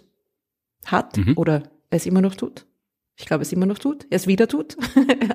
und äh, da hat sie einfach berichtet, was sie so an der Sternwarte, an der Wiener Universitätssternwarte erlebt und wie das so ist, wenn man studiert und vor allem, wie das so ist, wenn man als äh, nicht mehr ganz junger Mensch vielleicht äh, sich dazu entscheidet, Astronomie zu studieren. Und das war eigentlich recht spannend immer.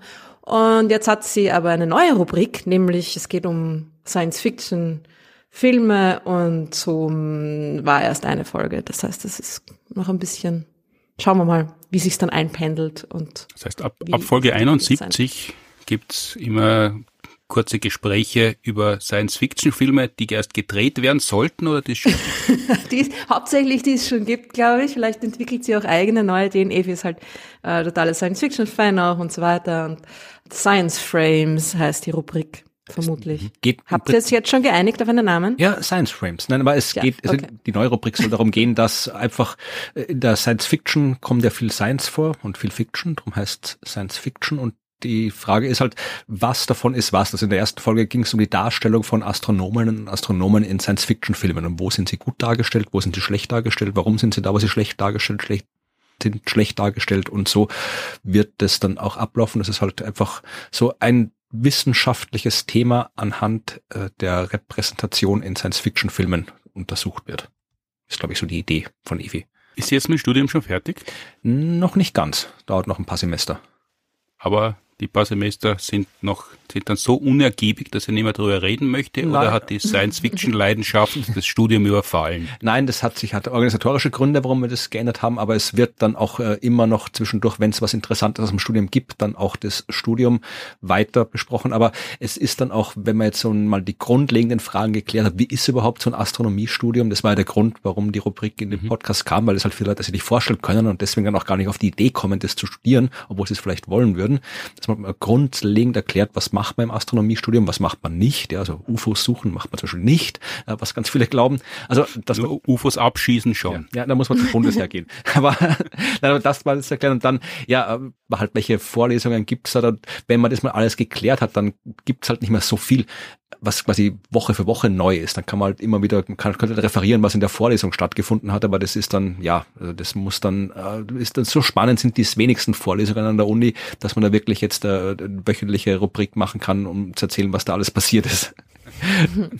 Jetzt macht es ja seit über 70 Folgen den Podcast gemeinsam. Wir stehen ja gemeinsam auf der Bühne. Fernsehshows haben wir gemeinsam gemacht. Die Woche ist noch heute am Rosenmontag online in der DVD brennen für die Wissenschaft, wo du, Ruth, über Schwarze Loch, also das Bild vom Schwarzen Loch gesprochen hast und auch mhm. mit dem Schwarzen Loch musizierst und Florian ein flammendes Plädoyer für die Wissenschaft hält, kann man noch bis morgen in der TV-Thek des ORF weltweit anschauen. Wir stehen auch gemeinsam auf der Bühne, wenn wir Bauernsilvester spielen, unter anderem jedes Jahr, immer äh, kurz vor Silvester, machen wir auch heuer wieder am Ende des Jahres im Stadtsaal und anderen Theatern.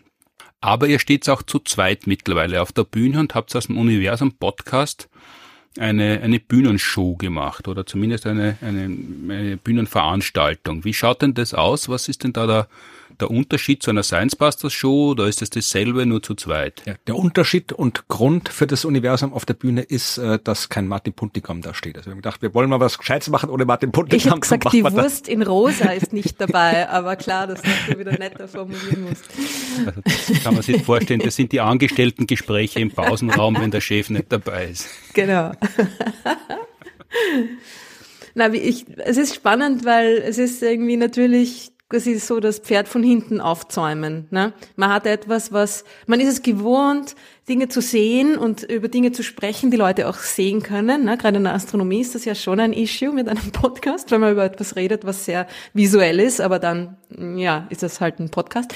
Und jetzt haben wir das quasi, das Auditive wieder zurück in die beobachtbare Welt geführt mit dieser Bühnenshow. Also es ist ein bisschen eine, äh, bisschen hinterrücks und wir haben es, glaube ich, mm, wir haben es, glaube ich, halbwegs gut schon hingekriegt. Wir haben es perfekt hingekriegt. Du bist also auch PR-Lehrer rot.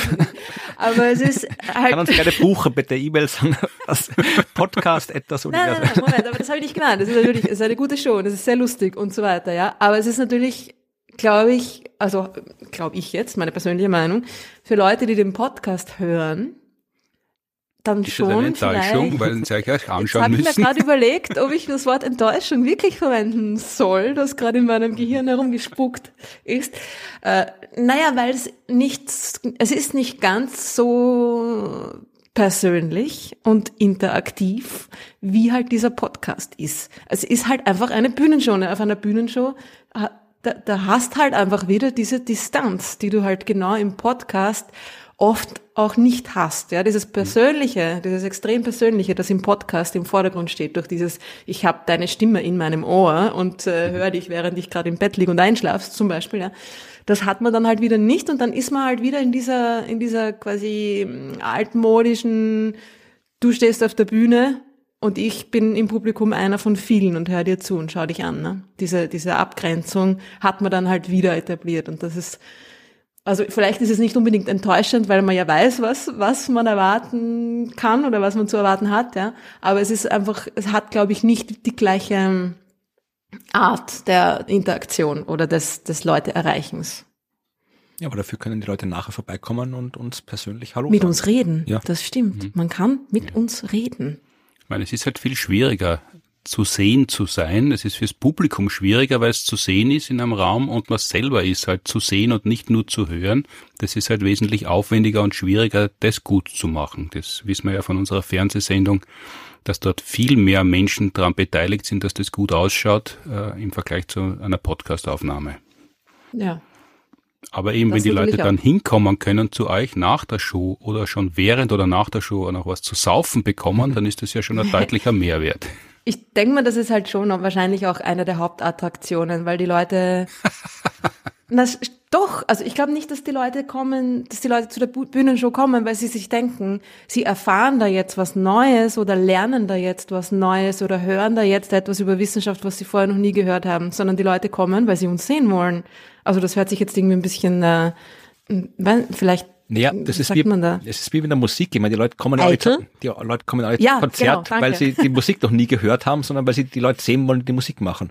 Also so Nein, aber bei einem. Konzert ist es schon vielleicht anders. Da will man neuen, da will man vielleicht auch das, das, das neueste, den neuesten Song hören, der noch nie gespielt worden ist gehört. oder so. Ich weiß nicht. Na, aber das, das stimmt. Das, es klingt ein bisschen eitel. Die Leute kommen, um uns zu sehen. Das hat so ein bisschen so ein Rockstar-Ding. Aber wir sind doch eigentlich nur Wissenschaftler. Was soll denn das, ja? Aber es ist wirklich so, dass einfach dieses persönliche Ding, dieses, die Leute, die dahinter stehen, dass das einer der, der, der Knackpunkte ist, wie Wissenschaftskommunikation erfolgreich ist. Wenn du da niemanden hast, der da dahinter steht, wenn du nicht diese Person hast, zu der du eine Verbindung hast, zu der du Vertrauen aufbaust, dann funktioniert die Kommunikation auch nicht wirklich. Und das ist irgendwie genau das Spannende an diesem Podcast-Element. Und jetzt eben vielleicht mit der Bühnenshow kann man das dann auch wirklich, dann, dann sind die Personen äh, auch wirklich aus Fleisch und Blut und sichtbar. Ne? Das ist dann, ja, vielleicht passt eh ganz gut als noch äh, Zugabe obendrauf. Ja. Ist es nicht auch so, also zumindest ist das mein Zugang als Publikum und auch meine Erfahrung, ich stehe ja schon seit über 30 Jahren auf der Bühne, dass die Leute schon auch unter, bei euch ist es sicher viel mehr als bei Kabarettveranstaltungen, unter gleichgesinnten Zeit verbringen wollen, wo sie halt Leute, die denselben Podcast mögen, auch einmal in Person treffen und dann auch miteinander reden können. Ja, das sicher auch. Es ist so eine Art Bubble. Ja, ja, da gibt es eine ganz starke Podcast-Community. Das ist sehr spannend. Also mir ist das ja auch alles. Florian kennt sich da natürlich schon viel besser und viel länger aus in der Podcast-Bubble, aber für mich ist das ja auch alles irgendwie total neu und spannend. Ja, das ist auch so eine eigene Welt, wo man natürlich seine Community hat, ja, das ist, man, man ist da, man hat was gemeinsam, man, man hat irgendwie quasi Freunde, die man zwar noch nicht kennt, aber sie, ja, man hat den, den gemeinsamen Podcast, den man hört und dadurch die Verbindung schon ein bisschen hergestellt, ja. Jetzt hast du gesagt, du hast, du hast deshalb noch nie den Podcast geschnitten und aus demselben Grund vermutlich selber noch keinen gestartet, nicht nur weil du kaum Podcast hörst, sondern weil das so viel Arbeit ist. Aber du hast ja mobiles Planetarium, das du immer ein- und auspacken musst, mit dem Fahrrad durch die Gegend führst. Also das ist ja sehr viel anstrengender, als regelmäßig am Podcast zu schneiden. Das, das, Ja, ich weiß ist, nicht. Ist eine, das ist eine bessere Arbeit oder interessantere oder die war einfach nur erster da? Oh, na, das ist eine komplett andere Geschichte. Also, das ist, das, gut. Es ist ähnlich insofern, als dass, dass sich das auch irgendwie so ergeben hat und dass ich da irgendwie so reingerutscht bin und dazugekommen bin. Aber es ist einfach eine, es ist eine Art von, ich mache dieses, ich mache das Ding mit dem Planetarium, weil dieses Planetarium so wahnsinnig cool ist und weil die Leute das sehen sollen und weil das einfach ein, das ist ein Erlebnis, das ist ein Event. Wir gehen da hinein in dieses kleine kuppelförmige Zelt und sind da in einem komplett anderen Raum. Noch dazu ist man da ja nur zu 20, 25 oder so da drinnen. Das ist recht ähm, familiär. Und da, mhm. da, da sind wir drinnen und dann schauen wir uns gemeinsam den Weltraum an. Das ist eine komplett andere Geschichte und das ist etwas, was ich nicht, ähm, also ich habe jetzt da weniger, ich mache jetzt weniger davon als früher, weil es sich halt zeitlich nicht ausgeht. Aber es ist äh, nicht etwas, was ich nicht mehr machen wollen würde, weil es halt einfach auch dieses die, diese komplett andere Geschichte ist mit wenig Leuten, face to face, ja, persönlich. Also Podcast ist auch persönlich, aber halt nur in eine Richtung.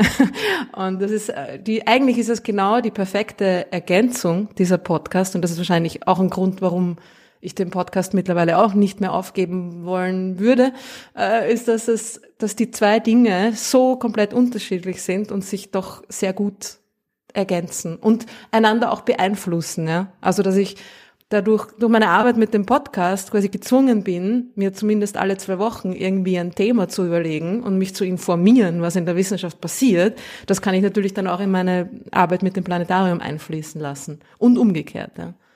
Jetzt äh, hat es der Florian sicher gern gehört, dass du den Universums-Podcast auch nicht aufgeben möchtest, aber als Gedankenexperiment. Der Florian sportelt sehr viel, sagen wir, er hat einen Sportunfall und bricht sie beide Hände und kann ein halbes Jahr den Podcast nicht schneiden. Wird das dann auch noch gelten? Wie gelten als was? Als dann auch, auch den Podcast nicht aufgeben, wenn du alles machen müsstest, was er jetzt macht, oder dann sagen, dann gibt's ihn halt ein halbes Jahr nicht. Weil sprechen kann er ja noch, aber er kann ihn nicht schneiden und publizieren. Ah, na, oh ja, das würde ich schon machen. Ich würde wahrscheinlich die Shownotes nicht machen. weil das ist mir einfach zu viel Aufwand. Und ich finde auch, also Entschuldigung, Leute, hört's zu oder nicht, ja. Dass man dann im Nachhinein nochmal alles beschreiben und erklären muss und so. Ich meine, ich weiß, nein, ich weiß, ich weiß, die Shownotes sind super und voll die gute Ergänzung und, und voll wichtig und für viele Leute wirklich, ähm, die schauen sich das an, klicken auf die Links und so weiter. Aber das, das wäre vielleicht das, was dann ein bisschen weniger ausführlich da wäre. Den Pod Podcast nicht aufgeben, aber die Shownotes gern. Genau, und ich würde natürlich auch meine Äs rausschneiden und nicht nur, also so wie es der Florian macht, dass er nur seine ne. Sachen rausschneidet ich und meine Versprecher drinnen lässt, weil es so charmant ist. ich schneide sowohl bei dir, was ich bei dir schon alles rausgeschnitten habe, habe ich schon von mehreren Prozessen gestützt. ja, zumindest vor um, unangenehmen, unfreundlichen Nachrichten ja. wahrscheinlich. Ja. ja.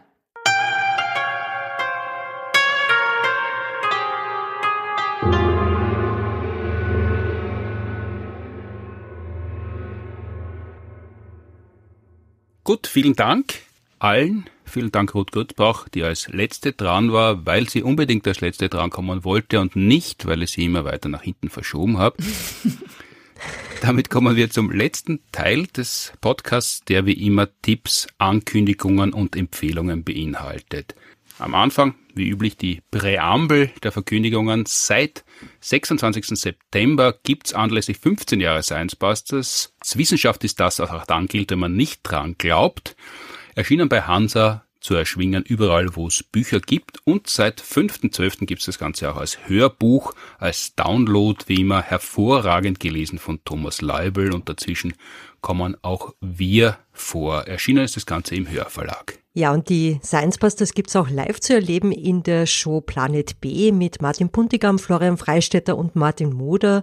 Und zwar am 23.02. und am 21.04. im Orpheum in Wien, am 4.03. im Stadtsaal in Wien, am 14.04. in der Redoute Passau, am 16.04. in der Listhalle Graz und am 17.04 am 28.04. dann im Spielboden Dornbirn und zwar zweimal am Vormittag um 11 Uhr Science Busters for Kids und am Abend die Vorarlberg-Premiere von Planet B ab 20 Uhr. Und von 3. bis 7. Mai wird dann endlich nachgeholt, was wir im Vorjahr wegen Corona leider verschieben mussten, nämlich PC und die Science Busters in der Orania Puppenbühne in Wien. Und noch nachgereicht die Deutschlandpremiere in München im Jänner war zweimal rappelvoll. Deshalb gibt es einen Zusatztermin am 20. Mai, der auch schon voll ist. Und daher gibt es weitere Zusatztermine Anfang Juni, nämlich am 3. und 4. Juni im Lustspielhaus München. Alle Infos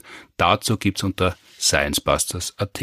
Und natürlich gibt's den Martin Puntigam auch solo zu erleben in der Glückskatze am 23.04. im Kabarett Niedermeyer in Wien und am 23.06. im kleinen Posthof in München. Infos unter www.puntigam.at. Und was ganz Besonderes gibt's auch noch. Wir haben jetzt nicht nur eine Spezialfolge zum 50. Podcast gemacht, sondern wir feiern das Ganze auch live und zwar am 15. März an der TU Wien im To the Sky, was eine Location mit einem komischen Wortspiel ist. Trotzdem werden dort die Sidesbusters live auftreten, eine Podcast-Feier machen mit Gästen. Unter anderem dabei ist Stefan Deisenberger. Der macht schon seit immer die ganzen musikalischen Stücke, die die Science Buster begleiten. Wir bekommen Besuch von befreundeten Podcasts. Es kommen Richard Hemmer und Daniel Messner von Geschichten aus der Geschichte. Es kommt Lisa Grammer vom Mundart Podcast.